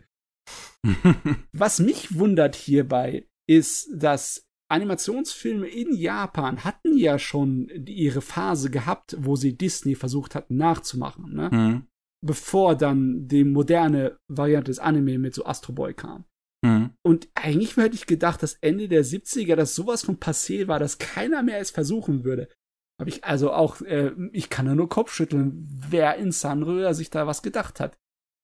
Ja, oder überhaupt, ob der was gedacht hat. Einfach nur seine, seine eigenen persönlichen äh, künstlerischen Interessen einfach verfolgen wollte. Hm. Ja, es ist, es ist wirklich. Es ist echt schwierig, diesen Film auch irgendwie dann zu, zu, zu beurteilen oder was sich die Leute dran gedacht haben. Ich muss auch dazu sagen, also, was ich halt auch sehr schade finde, das ist tatsächlich, äh, soweit ich das gelesen habe, der erste Anime-Film, der dann auf 70 mm produziert wurde. Wow, Ähm, und es gibt nur eine VHS-Version davon Oh, das ist heutzutage. Oh, Oh, es ist sowas traurig. Ja. Also, Oh. Wenn es da irgendwie, also, also falls die 70 mm noch irgendwer so bei sich zu Hause irgendwie liegen hat oder es in irgendeinem Studio liegen habt, dann könnt ihr sehr gerne eine Blu-ray-Version machen. Ah, das ist das große Problem, weißt du, bei Sachen, die richtig beliebt sind und bekannt, wie zum Beispiel den alten Krieg der Mhm. Sterne-Film, da gibt es wirklich Wahnsinnige, die dann das Original-Filmmaterial suchen, einscannen lassen und dann irgendwie so Special Editions draus basteln, die sie dann äh, äh, ja im Internet für nicht legal veröffentlichen, Mhm. weil halt Lukas Films und George Lucas und der ganze Laden uns den Gefallen nicht tun will, beziehungsweise Disney. Ja. Disney ist ja jetzt verantwortlich für den Scheiß. Äh, aber ja, äh, bei sowas, ich würde sagen, die Chancen sind null. Ja, das, Je, je unbeliebter das ist, je höher ist halt auch die Chance, dass einfach alles vernichtet ist. Ja. Oder dass es halt einfach, dass jemand, der das Interesse mitbekommen hat, halt einfach sagt, ja gut, äh, dann könnt ihr haben, aber so 10 Milliarden Dollar hätte ich schon gern dafür. ja. hm. Oh Gott. Ah, das, das ist so ein trauriger Gedanke auch irgendwie halt dran zu denken, wie viele Anime vielleicht heutzutage auch einfach schon verloren gegangen sind. Mhm. Ähm, und, und sowas hier, ne, Winds of Change, wenn, wenn, keine Ahnung, das, diesen, die, da wo ich es gefunden habe, wenn es dann auch dieser Link irgendwann ist nicht mehr geben wird und es dann keiner mehr irgendwo bei sich auf der Festplatte hat, ist der Film halt weg. Ja. Ja, generell so Medienarchivierung und Lost Media und so weiter wird wahrscheinlich in den nächsten zehn Jahren nochmal ein deutlich größeres Thema, gerade wenn dann auch äh, die Diskussion bei Videospielen nochmal rund geht, weil diese ganze ROM-Geschichte ist ja auch so ein bisschen schwierig. Ja. Und es gibt ja keine andere Möglichkeit, das richtig zu archivieren. Ich bin mir ziemlich sicher, dass wir es auf keinen Fall so schlimm haben werden wie mit der ersten Hälfte des 20. Jahrhunderts. Wie viel Prozent an Filme da unwiederbringlich verloren gegangen sind. Hm, ja. wir, also die Chancen, dass du irgendwo eine Kopie zum Beispiel von Winds of Chains findest. Ich meine, es ist ja auch auf YouTube, das Ding. Weil keine das Sau von den- zumindest, ja. ja, die Lizenz halber interessiert sich in keinen feuchten Teppich darüber, wo das rumspringt, weil logisch, da ist nichts mit zu machen. Ähm, ja, die Chancen, dass das weg, komplett vom Erdboden der verschwindet, die sind gering. Aber ja, wird wahrscheinlich dann halt nur die VHS-Fassung sein. Und ich meine, das ist ein Kinofilm, gut, so der ist- war doch auch im Kinofilmformat und die VHS-Fassung ist natürlich abgeschnitten an den Seiten, ne? Hm. Ja, das ist natürlich traurig am Mhm. Ende. Ich, ich glaube, sie ist sogar ein bisschen gestretched, hatte ich das Gefühl. Ja? Es, also die Proportionen wirkten nicht ganz richtig, als ich es gesehen habe. Huh. Es ist wirklich schwierig zu beurteilen. Also, weil, weil es halt teilweise der Film halt schon dann relativ wild wird. Also, auch vi- visuell manchmal. Das ist, das, so, das ist halt das Einzige mit dem Soundtrack. Der Soundtrack ist wirklich super. Also, den kann man sich echt gönnen. Ähm, ich, wie gesagt, ich würde zu gerne wissen, wie sich der Rock-Soundtrack angehört hat. Aber das ist, es ist leider komplett verloren. Und es ist auch nicht mal bekannt, wer den gemacht hat. Oh Mann. Das ist, ähm, ja. Da bist du in ein Loch gefallen hier. Ja. Und ich wusste es, ich wusste es halt gar nicht. Ich habe einfach nur diesen Film irgendwie zufällig gefunden und dachte mir, oh gut, gucke ich mir jetzt mal an. Und dann ähm, ist mir beim Film gucken langweilig geworden und dann habe ich mal so nebenbei halt äh, recherchiert über den Film und dann habe ich so festgestellt, hm, es ergibt alles auf einmal Sinn. Also gerade wenn man sich diesen Film so anguckt, wird man halt merken, dass einfach diese, diese Ebene von dem visuellen und dem akustischen, das keinen Sinn ergibt wenn man, wenn man sich das anguckt. Weil das halt einfach eine komplett neu geschnittene Version ist. Und Also, Ich merke gerade, dass Podcast machen oder Podcast hören, während man diesen Film im Nebenbei Hintergrund guckt, das eigentlich ganz gut funktioniert.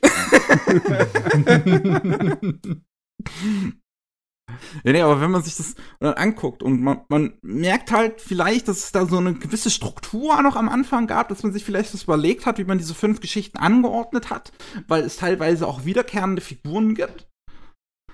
Und dann gibt's halt diese neu geschnittene Fassung und es ergibt einfach alles keinen Sinn. Ach ja. Ey. Aber es ist halt auch wirklich nichts, was man sich irgendwie, also auch für einen historischen Wert oder so, es ist nichts, was man sich jetzt anzugucken braucht. Ich war einfach neugierig an einem Abend und dachte mir, ey, gönn dir und dann, dann habe ich. Ja, Neugier ist die beste Würze. Nach der Diskussion habe ich schon so eine selbstzerstörerische Neugier. so geht's mir halt auch viel zu oft. Ich, Ja. ich empfehle dir, wenn es irgendeinen Podcast gibt, den du regelmäßig hörst, dann hau den rein und mach den äh, Film auf, äh, äh, auf, äh, auf stumm. Aber du musst ja auch den Soundtrack hören. Also der Soundtrack von dem Film ist wirklich ein wichtiger Teil davon. Ja, ist wichtig. Ist Ja. der, der, der Disco-Soundtrack. Ja, der Disco-Sound. Also der ist wirklich spitze. Und der ist halt speziell auch für den Film dann, also auch für diese neue Version gemacht worden. Und dann singt halt der Sänger so, Oh Hades. Du Scheiße, ist das geil. oh, wow. Bei uns im Podcast, da kommt der richtig geile Scheiß. auch, auch eine Änderung, die ich auch nicht verstanden habe, warum man die gemacht hat. Im Original wurden die Figuren dann mit den griechischen Namen angesprochen in Metamorphosis. Und bei Winds of Change haben das dann halt in die römischen Namen geändert. Ver- Okay. Okay, das ist echt. Oh Gott. Dabei kennt man doch vor allem die griechischen Namen auch eher, oder? So bei uns. So. Ähm, Zeus. Jeder kennt doch Zeus als Zeus und nicht als Jupiter. äh, ja. Ach, stimmt, Jupiter. Ich habe gerade an Mars gedacht. Ey, so, sch- so sch äh, schlimm steht's um die römischen Namen, ey. Gar Ja. keine Ahnung. Bei uns ist alles irgendwie so verwosch, ver, verschwommen, ne? Neptun kriegt man vielleicht noch hin und das war's dann aber auch. Ja, Ja. naja. War Nep Naja. Warte mal. Neptun? Ist doch, äh, sag ich jetzt was Poseidon. Blödes, das ist doch Poseidon. Poseidon, Ja. oder? Neptun war Poseidon, Merkur war Hermes, das war doch der, ähm, der Bote, ne? Oder war das Äh, ja, Merkur? ja. ja. Okay. Mhm. Ich weiß jetzt gar nicht, Athena, die, Also, die Göttin der Jagd, welcher Planet waren die denn nochmal? Oder war der Gute überhaupt ein Frage. Das Planet? ist eine sehr gute Frage. Äh, ist jetzt egal. So wichtig ist es ja nicht. Wir sind ja, Ja. so Also ich will- Es, es geht ja um Anime und nicht ja, um. ich will kurz sagen, also bei der VHS-Kassette steht am Schluss a film for the whole family, Winds of Change educates as it entertains. Vielleicht braucht ihr es. also möglicherweise erfüllt der Film das, was er machen wollte. Äh. Zweifel. ähm, ich bin mir da nicht so sicher, aber okay. Gut, Gut. Naja, aber Ada, der stößt immerhin interessante Diskussionen mit Medienarchivierung, Kunst und äh, verschiedenen Staaten und Normen und so weiter an. Also Ja. da kann man schon drüber reden. Also in dem Fall schon relativ spannend. Deswegen Ein sag ich ja, Thema. so, so, so um diesen Film drumrum, so alles, schon interessant. Der eigentliche Film, naja. Ja. Gut, also ich wäre durch für heute. Ich weiß nicht, wie sieht's bei euch aus? Wer hat Ich noch was? Ich habe noch was aus der derzeitigen Saison. Okay, dann Ja. leg los. Hm. Gib Natürlich wieder ein Isekai. uns. Ah, okay, wir hören an der Stelle auf. Nee, nee, das ist gut. Wenn hier die ganzen Isekai besprochen werden, dann können die Leute nächste Woche bei uns reinschalten für den Rest. Auf jeden Fall, ich habe äh, die ersten paar Episoden von Moonlit Fantasy Tsukimichi mir angeschaut. Hä? Warte, ist das, ein, das ist doch kein Isekai. Ah, nee, nee, jetzt habe ich es verwechselt mit was anderem.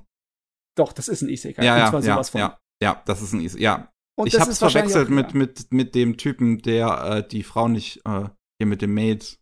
Duke of Death and his Maid. Ach so, damit. Okay. Oh, das habe ich auch geguckt. Damit habe ich es verwechselt. Wahrscheinlich einfach nur wegen, wegen diesem Mondlicht und weil ich so dann denken muss, wie sie im Mondlicht tanzen. Ich habe auch keine Ahnung, was der Mond hier mit zu tun hat. Die Serie ist zwar ganz nett, aber sie ist sowas von Standard Isekai. Ah, ja. Also die, die übliche Geschichte von Junge wird einfach in Fantasy-Welt geschmissen. Diesmal ist es sogar eine äh, japanische irdische Gottheit aus der japanischen Mythologie, die Oh. ihm hilft, darüber zu kommen und ihm ein paar Kräfte verleiht, weil die Göttin von der Fantasy-Welt, die ist, äh, die hat überhaupt, von der hat er keine Hilfe zu erwarten. Das ist voll die Drecksau. Die hat überhaupt kein Interesse an ihnen, die sagt, was hast denn du hier zu suchen? Ich will dich gar nicht als Held, du bist ein Arsch.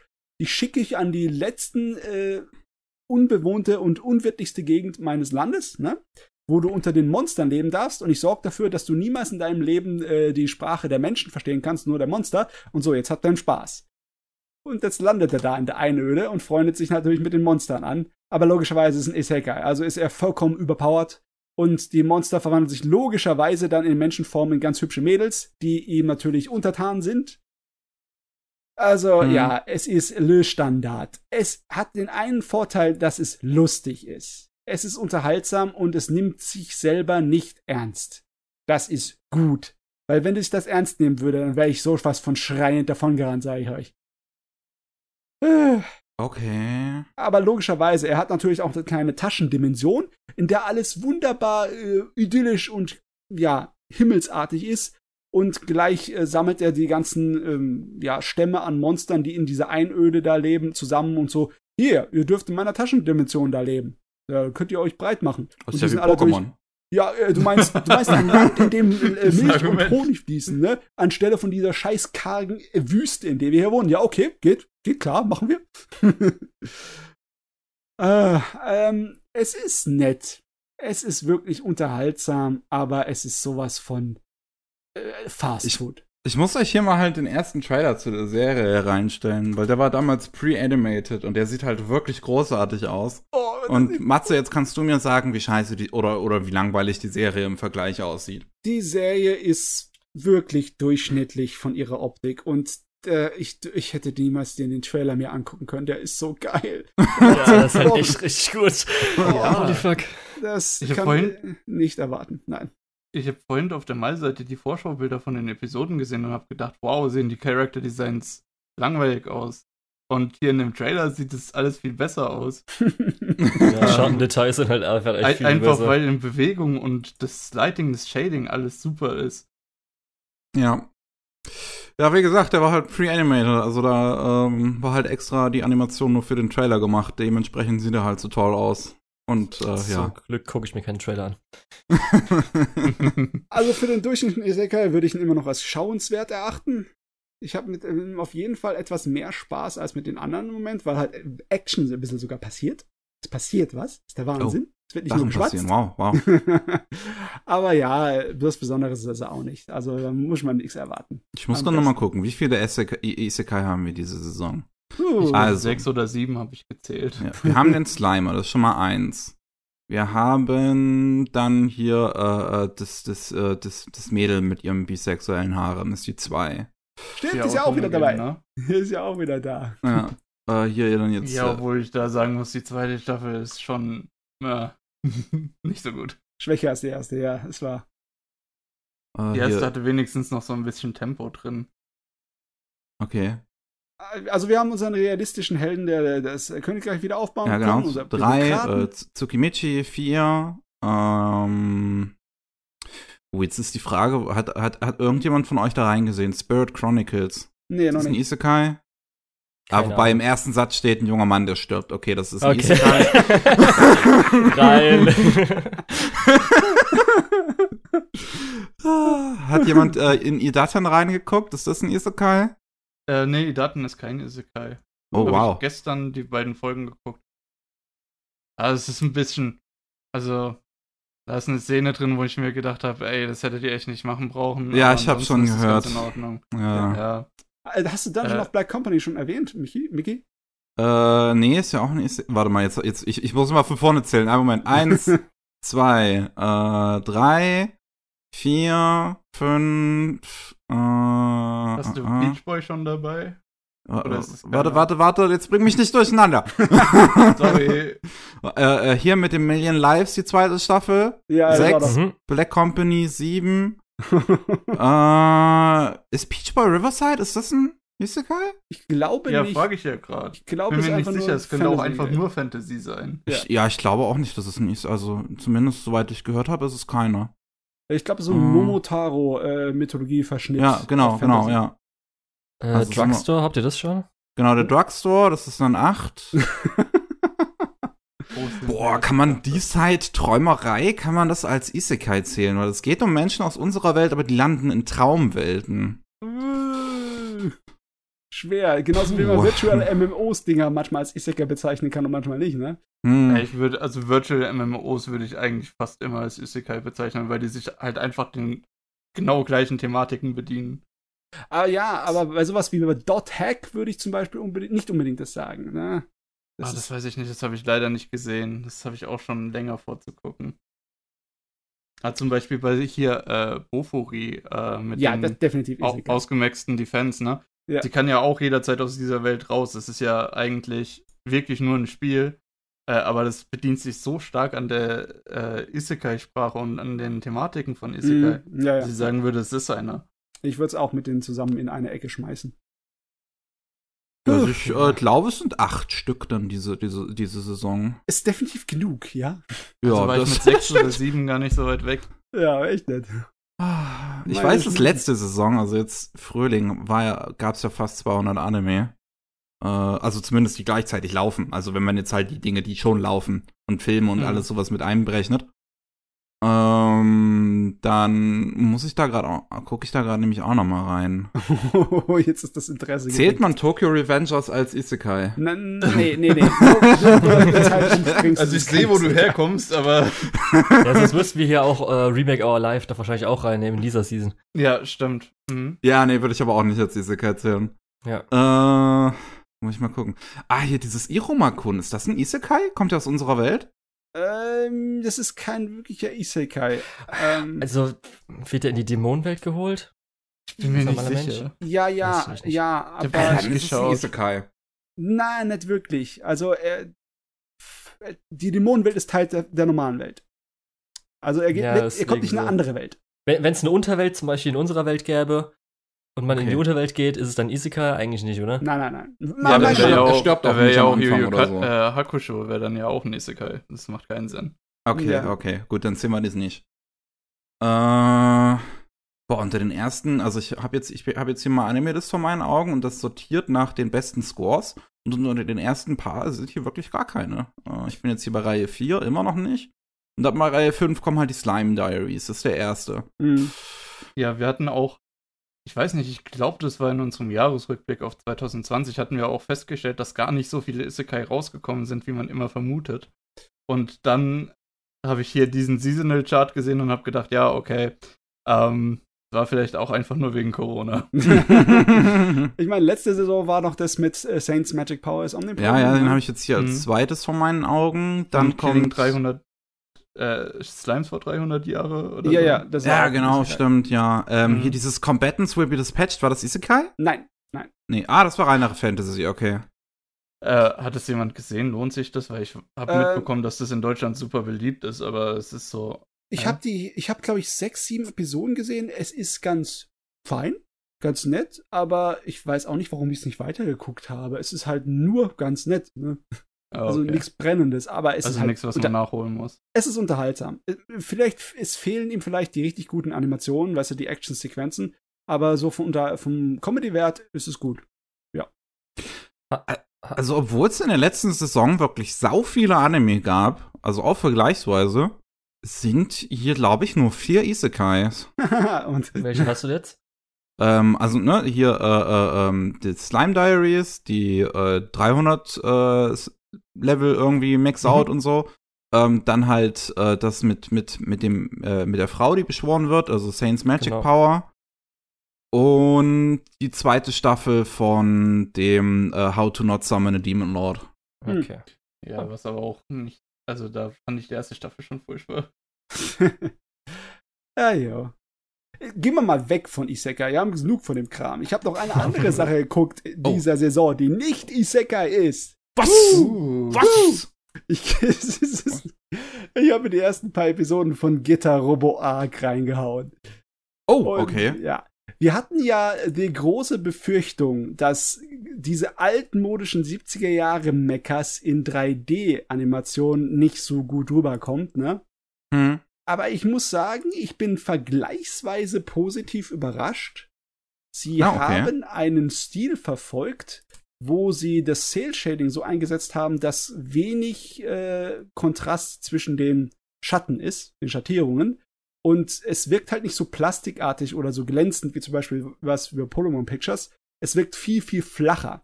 Und die haben auch dafür gesorgt, dass in den äh, flachen ähm, Farbflächen dann halt auch noch Struktur drin ist. Ne, dass es ein bisschen so gezeichnet oder gemalt aussieht. Und damit schaffen die das meiner Meinung nach ziemlich gut, das hinzukriegen, dass das nach einem feinen Meckergerät aussieht. Also, Okay. ja, das ist, also ich bin, ich bin zufriedengestellt. Und inhaltlich ist es halt ähm, sehr heißblütige 70er Jahre Mecha-Action. Und das ist okay. ein di- direkter Nachfolger zu den alten äh, Getter-Robo-Sachen. Das Schöne ist, man muss die alten Getter-Robo-Sachen in keinster Weise gesehen haben, um sich da durchzufinden. Es ist einfach nur äh, übertrieben verrückte außerirdische böse Macht, die halt äh, bei der Erde gegen die Leute kämpfen will. Und aber das Lustige ist dabei, sie will nicht einfach die Erde er- erobern oder die Menschheit zerstören. Nein, die sind der Meinung, dass die Getter und die Getterstrahlen und die Getterkraft das absolute Böse im Universum ist und ausgelöscht werden müssen. Also ist das rein ein Kampf zwischen den Außerirdischen und unseren Getter, unserem Labor mit den Robotern und unseren Piloten, die sich dann äh, sozusagen, ja, die Schnute einschlagen. Beziehungsweise ist es natürlich logischerweise ist es persönlich, weil es stellt sich heraus, äh, in ihrem Kreuzzug gegen die Getter haben sie auch ähm, die Familie und die äh, Mutter von einem der Piloten äh, schon auf dem Gewissen gehabt, die Außerirdischen. Also geht's jetzt hier Rache und geht's zur Sache. Und es ist, es ist einfach unterhaltsam. Es ist dämlich, es versucht nicht irgendwas Großes zu machen. Es ist voll mit Macho und Testosteron. Und es sind riesige Roboter mit Fledermausflügeln, die große, doppelbittige Äxte rumschwingen. Also, was will man mehr? Ne? Hm. Ja, ja.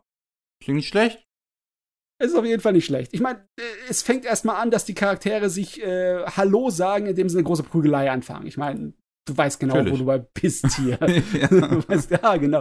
Das ist herrlich. Ah. Die, die versuchen irgendwie gar nichts anderes. Die machen es genau so, wie sie es gehört. Und da bin ich eigentlich ziemlich froh drum. ja. Ich Weiß finde ich auch interessant, ja. wenn man halt so drüber guckt, Character Design, weiß man auf jeden Fall, wo die Reihe irgendwann mal ihren Ur Ursprung hatte. Ja. Auch wenn es natürlich jetzt ein bisschen modernisiert wurde. Ja, klar, ist halt äh, Gonagai. Ja. Ja. Ja. Aber Ja, die, schön, aber die. Macs sehen richtig gut aus. Ich habe gerade auch noch mal den Trailer geguckt. Das sieht super aus. Ja, der hat ihn, ist ihnen gelungen, ne? Ich, Ja. bin, ich bin normalerweise derjenige, der, der, der heult jedes Mal, wenn es kein Anime in der Saison gibt, wo die Macs nicht handgezeichnet sind. Und das heißt, ich heule eine ganze Menge. Aber hier, das ist, äh, ist akzeptabel. Und bisher sind auch die Animationen und die Kämpfe und alles ist ganz fein. Die, die Charakterdesigns sind ein bisschen wild. Sie halten sich nicht wirklich an äh, das vorgegebene Modell. Es ist meistens äh, so hingezeichnet, wie es ihnen gerade passt, aber es ist halt, es ist charmant. Es hat einen charmanten, groben und experimentellen Stil und ich mag ihn. Äh, wirkt schon sehr 70er. Aber 3D-Macs sind doch jetzt eigentlich an einem Punkt, wo es ganz in Ordnung aussieht, oder? Ja, es liegt mh, weniger an den Designs, meistens liegt es für mich an die Animationen. Und die müssen halt gut gemacht werden. Und das ist halt aufwendig und das passiert halt nicht oft, auch bei 3D-Sachen, dass die Animation sowas rüberbringt, dasselbe Feeling wie 2D rüberbringt. Mhm. Aber hier, für eine Fernsehserie, ist das definitiv fein, definitiv akzeptabel. Und da freue ich mich auch auf die nächste Episode jedes Mal. Also, gute Arbeit. Ja, das ist schön. Ja. Will ich vielleicht auch irgendwann mal reingucken. ist halt, ist halt einfach eine, eine Art von Serie, auch die man heutzutage äh, nicht mehr äh, so häufig bekommt. Nö. ist wirklich altmodisch. Ich muss ehrlich sagen, ich habe noch nie so den Zugang zu Mac-Shows irgendwie gefunden. Also, das ist eine andere Sorte von Mecha-Genre wie das, was Mhm. heute am größten bekannt ist. Für das, was heute größer bekannt ist, ist natürlich Gundam verantwortlich. Das ist der Scheiß vor Gundam. Ne? Das Ja, ist, gut, für, für mich findet halt Mecha halt nur bei Gurren Lagann oder Critman oder so statt. Sonst Ja. leider gar nicht mehr. Beziehungsweise noch gar nicht. Also ich habe da den Zugang noch nicht ganz gefunden.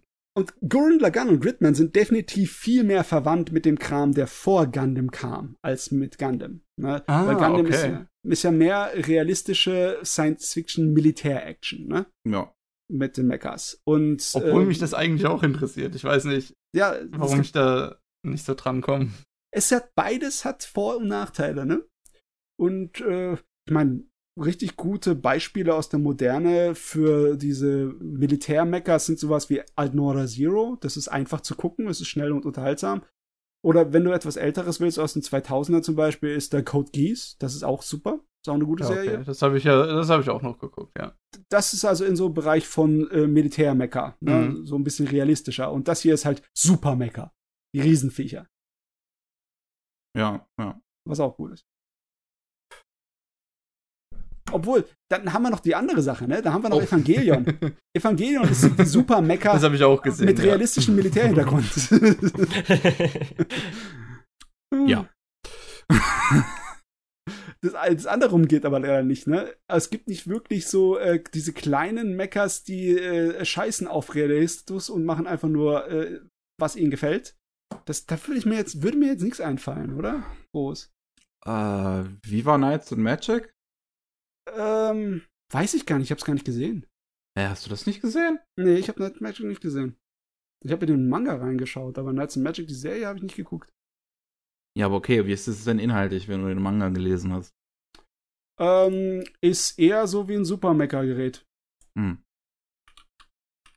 Na gut. Na jo. Jo, ähm, wie sieht's bei euch beiden aus? Gibt's bei euch noch was, über das ihr reden wollen würdet? Mm, Wir könnten, glaube ich, die Runde fertig machen. Ähm, ich würde nämlich gern noch was wissen. Und zwar habt ihr Sunny Boy geschaut oder habt ihr da reingeguckt? Noch nicht. Nope, ich warte, bis es fertig ist. Okay, ja. Okay. Gut. Äh, ich, ich muss da einfach kurz drüber reden, weil das ist sowas, ich habe es ja am Anfang gesagt, sowas in der Richtung, das ist einfach mein, mein Stil. Ich habe da richtig Lust drauf. Ähm, und diese Parallelwelt, ich weiß nicht, als Isekai würde ich das nicht sehen, wo wir gerade noch die Diskussion hatten. Ähm, es geht eher so ein bisschen in Richtung Boogie Pop vom Feeling. Ich glaube, das ist auch derselbe äh, Regisseur. ja, Ähm, von, von äh, dem Boogie Pop and Others, ja. Mhm, ja. Und ich habe da richtig Lust drauf, weil das auch diese äh, regelbasierenden Welten sind. Also in dieser Welt gilt diese Regel und in der nächsten Welt gilt diese Regel und so weiter. Und man muss erstmal rausfinden, wo das herkommt und so. Und jeder hat dann noch so eine Superkraft. Das ist ein richtig spannendes Setup für ein Mystery, meiner Meinung nach. Und ich habe da richtig Bock drauf. Ich wollte es einfach nur mal kurz loswerden. Ja, da muss ich aber doch ziemlich noch was fragen. Ähm, springen die von einer Welt zur nächsten oder wie sieht das da aus? Ähm, zum, zumindest in der ersten Folge sind sie direkt in die nächste Welt gesprungen. In der zweiten Folge haben sie sich dann, also, was heißt direkt? Die erste Folge findet in einer Welt statt. Am Ende dieser Folge springen sie in die zweite Welt. Und die zweite Welt, da sind sie jetzt noch. Also bisher sind nur zwei Folgen raus. Ähm, deswegen viel mehr kann man dazu noch nicht sagen. Ähm, aber es kann gut sein, dass sie jetzt direkt in die nächste springen. Es kann aber auch sein, dass äh, die jetzt erstmal da bleiben. Zumal die erste Welt ist, wenn ich das richtig verstanden habe, immer noch in Schwimmdistanz von der zweiten Welt. Also sie könnten dahin sogar zurückkehren. Hm. Ähm, und das finde ich halt auch einen spannenden Aspekt. Also die erste Welt ist ja ihre äh, Schule, das hat man vielleicht schon gesehen. Und die zweite Welt ist dann so eine In Insel. Ähm, und ich fände es spannend, jetzt mal zu sehen, wie sie von dieser Insel weiterkommen. Ähm, aber die Schule ist im Prinzip in dem Meer vor der Insel, so dass man eigentlich zumindest mit der Superkraft, äh, den Superkräften, die ein paar von den Schülern haben, äh, da noch hinkommen könnte. Also deswegen, es ist ein bisschen interessant, wie dann auch die Interaktionen dazwischen funktionieren. Ähm, hat man noch nicht so viel gesehen, leider, äh, weil jetzt im ersten, in der ersten Folge die erste Welt und in der zweiten die zweite vorgestellt wurde. Ähm, ja, deswegen, da bin Ja. ich echt interessiert drin. Ich habe da richtig Lust weiter zu gucken. Aber das, äh, meine Erwartungen hat das jetzt überhaupt nicht entsprochen. Ich habe jetzt sonst wieder das gedacht, was das für ein Anime ist, aber wenn die da durch unterschiedliche Welten springen, macht das es gleich für mich viel interessanter. Ja, vor allem halt als ganze Schulklasse. Das ist also im Prinzip auch noch mal so ein äh, gesellschaftliches Experiment. Ähm, wer übernimmt dann die Rolle des Anführers und so weiter. Ah, okay, Ähm, also ich weiß nicht, ob das was ist, was interessant ist, aber das ist auf jeden Fall auch noch mit drin. Nice. Ich, bin jetzt- ich habe jetzt gerade den Trailer nochmal angeguckt und da gibt es eine ganz kurze Szene, wo man, äh, wo einer der Haupt Hauptfiguren den Manga Hibarikun in den Händen hält. Ist das schon irgendwie thematisiert worden? Äh, also hier äh, übersetzt sagen. mit hier Classroom-Dings, meinst du? Äh, wie heißt's? Wie bitte? Äh, ich weiß nicht, weil es wurde, es wird auch noch ein bestimmter Manga. Ich weiß nicht, wie jetzt gerade die Übersetzung von dem Manga, den du gerade gehabt hattest, weil äh, es gibt irgendwie so auch Referenzen auf irgendwas bla bla Classroom. Assassination Classroom? Nee, nee, nee, nee. Und zwar irgendwie, das ist ein, ein 70er Horror-Manga oder sowas, weil der wird auch zitiert. Zweimal Okay. an zwei Stellen und sowas. Mhm. Wahrscheinlich meinst du aber das, was das Mädchen in der Hand hatte mal. Äh, Ich meine Stop Hibarikun. Das ist äh, ein, Ja. ein blondes Mädel auf dem Cover. Genau, Okay, mit nee, Volume dann- 4. Ja, das ist einfach, da ist keine große Referenz, außer dass die eine sich halt mit ihrer Superkraft das bestellt hat, in Anführungsstrichen, um einfach jetzt sich zu beschäftigen. Ja, genau, das ist es halt auch. Die Superkräfte sind auch so ein bisschen extra. In, in, welcher, Ähm, in, welch, in welcher Zeit spielt der äh, äh, Sophie spielt Sunny Boy? Ist da auch irgendwie was gesagt worden? Also spielt das heutzutage Also- oder? Also es Äh, ja, nicht. es gibt Kryptowährung. Ah, okay. ja, ich wollte gerade sagen, das es wurde nicht explizit gesagt, aber stimmt, der führt ja, der führt ja dann mit dem Handy und ja, ja, also Äh. doch, es müsste, also es muss schon nach 2010 oder so spielen. Also Ja, es ich ist mein- nicht irgendwie in den 80ern oder so. Ich frage nur, weil kennt ihr Stop Hibarikun? Wisst ihr, worum es da geht? Leider nein. Das sagt mir leider überhaupt nichts. Es ist ähm, im Prinzip einer der ersten Manga und ich glaube auch wirklich der allererste Anime, der eine transsexuelle Hauptfigur hat. Ah. ähm, wo es halt um, um Hibari-Kunden geht, die ja halt äh, bei der Geburt dem männlichen Geschlecht zugeordnet wurde, aber sich ähm, als Mädchen identifiziert und Mhm, ja, okay. und, und darum geht's dann um die Serie. Deswegen frage ich, weil Hm, ich mich ja, fast schon interessieren okay. würde, ob das dann ein Aspekt ist, der dann auch in der Serie vorkommt. Ich Ja, kann mir von den gut zumindest- vorstellen. Ja, wenn ich jetzt aber die Charaktere so durchgehe, hm, müsste ich jetzt mal überlegen. Wir haben natürlich noch nicht alle von den, äh, von den Schülern richtig kennengelernt, sondern höchstens Mhm. Character Design gesehen. Möglicherweise kommt da was. Was ich ja gemeint habe, war The Drifting Classroom heißt. Das ist irgendwie so eine Horrorserie aus den äh, 70ern. Und da wird nämlich irgendwie einmal, weil ich glaube, der ähm, Chatroom heißt so in Universe, The Drifting Classroom. Und auch der eine gibt ein Zitat oder sowas davon ab. Mhm. Ja, das war, darum wusste ich nicht, ob du das meinst oder das andere.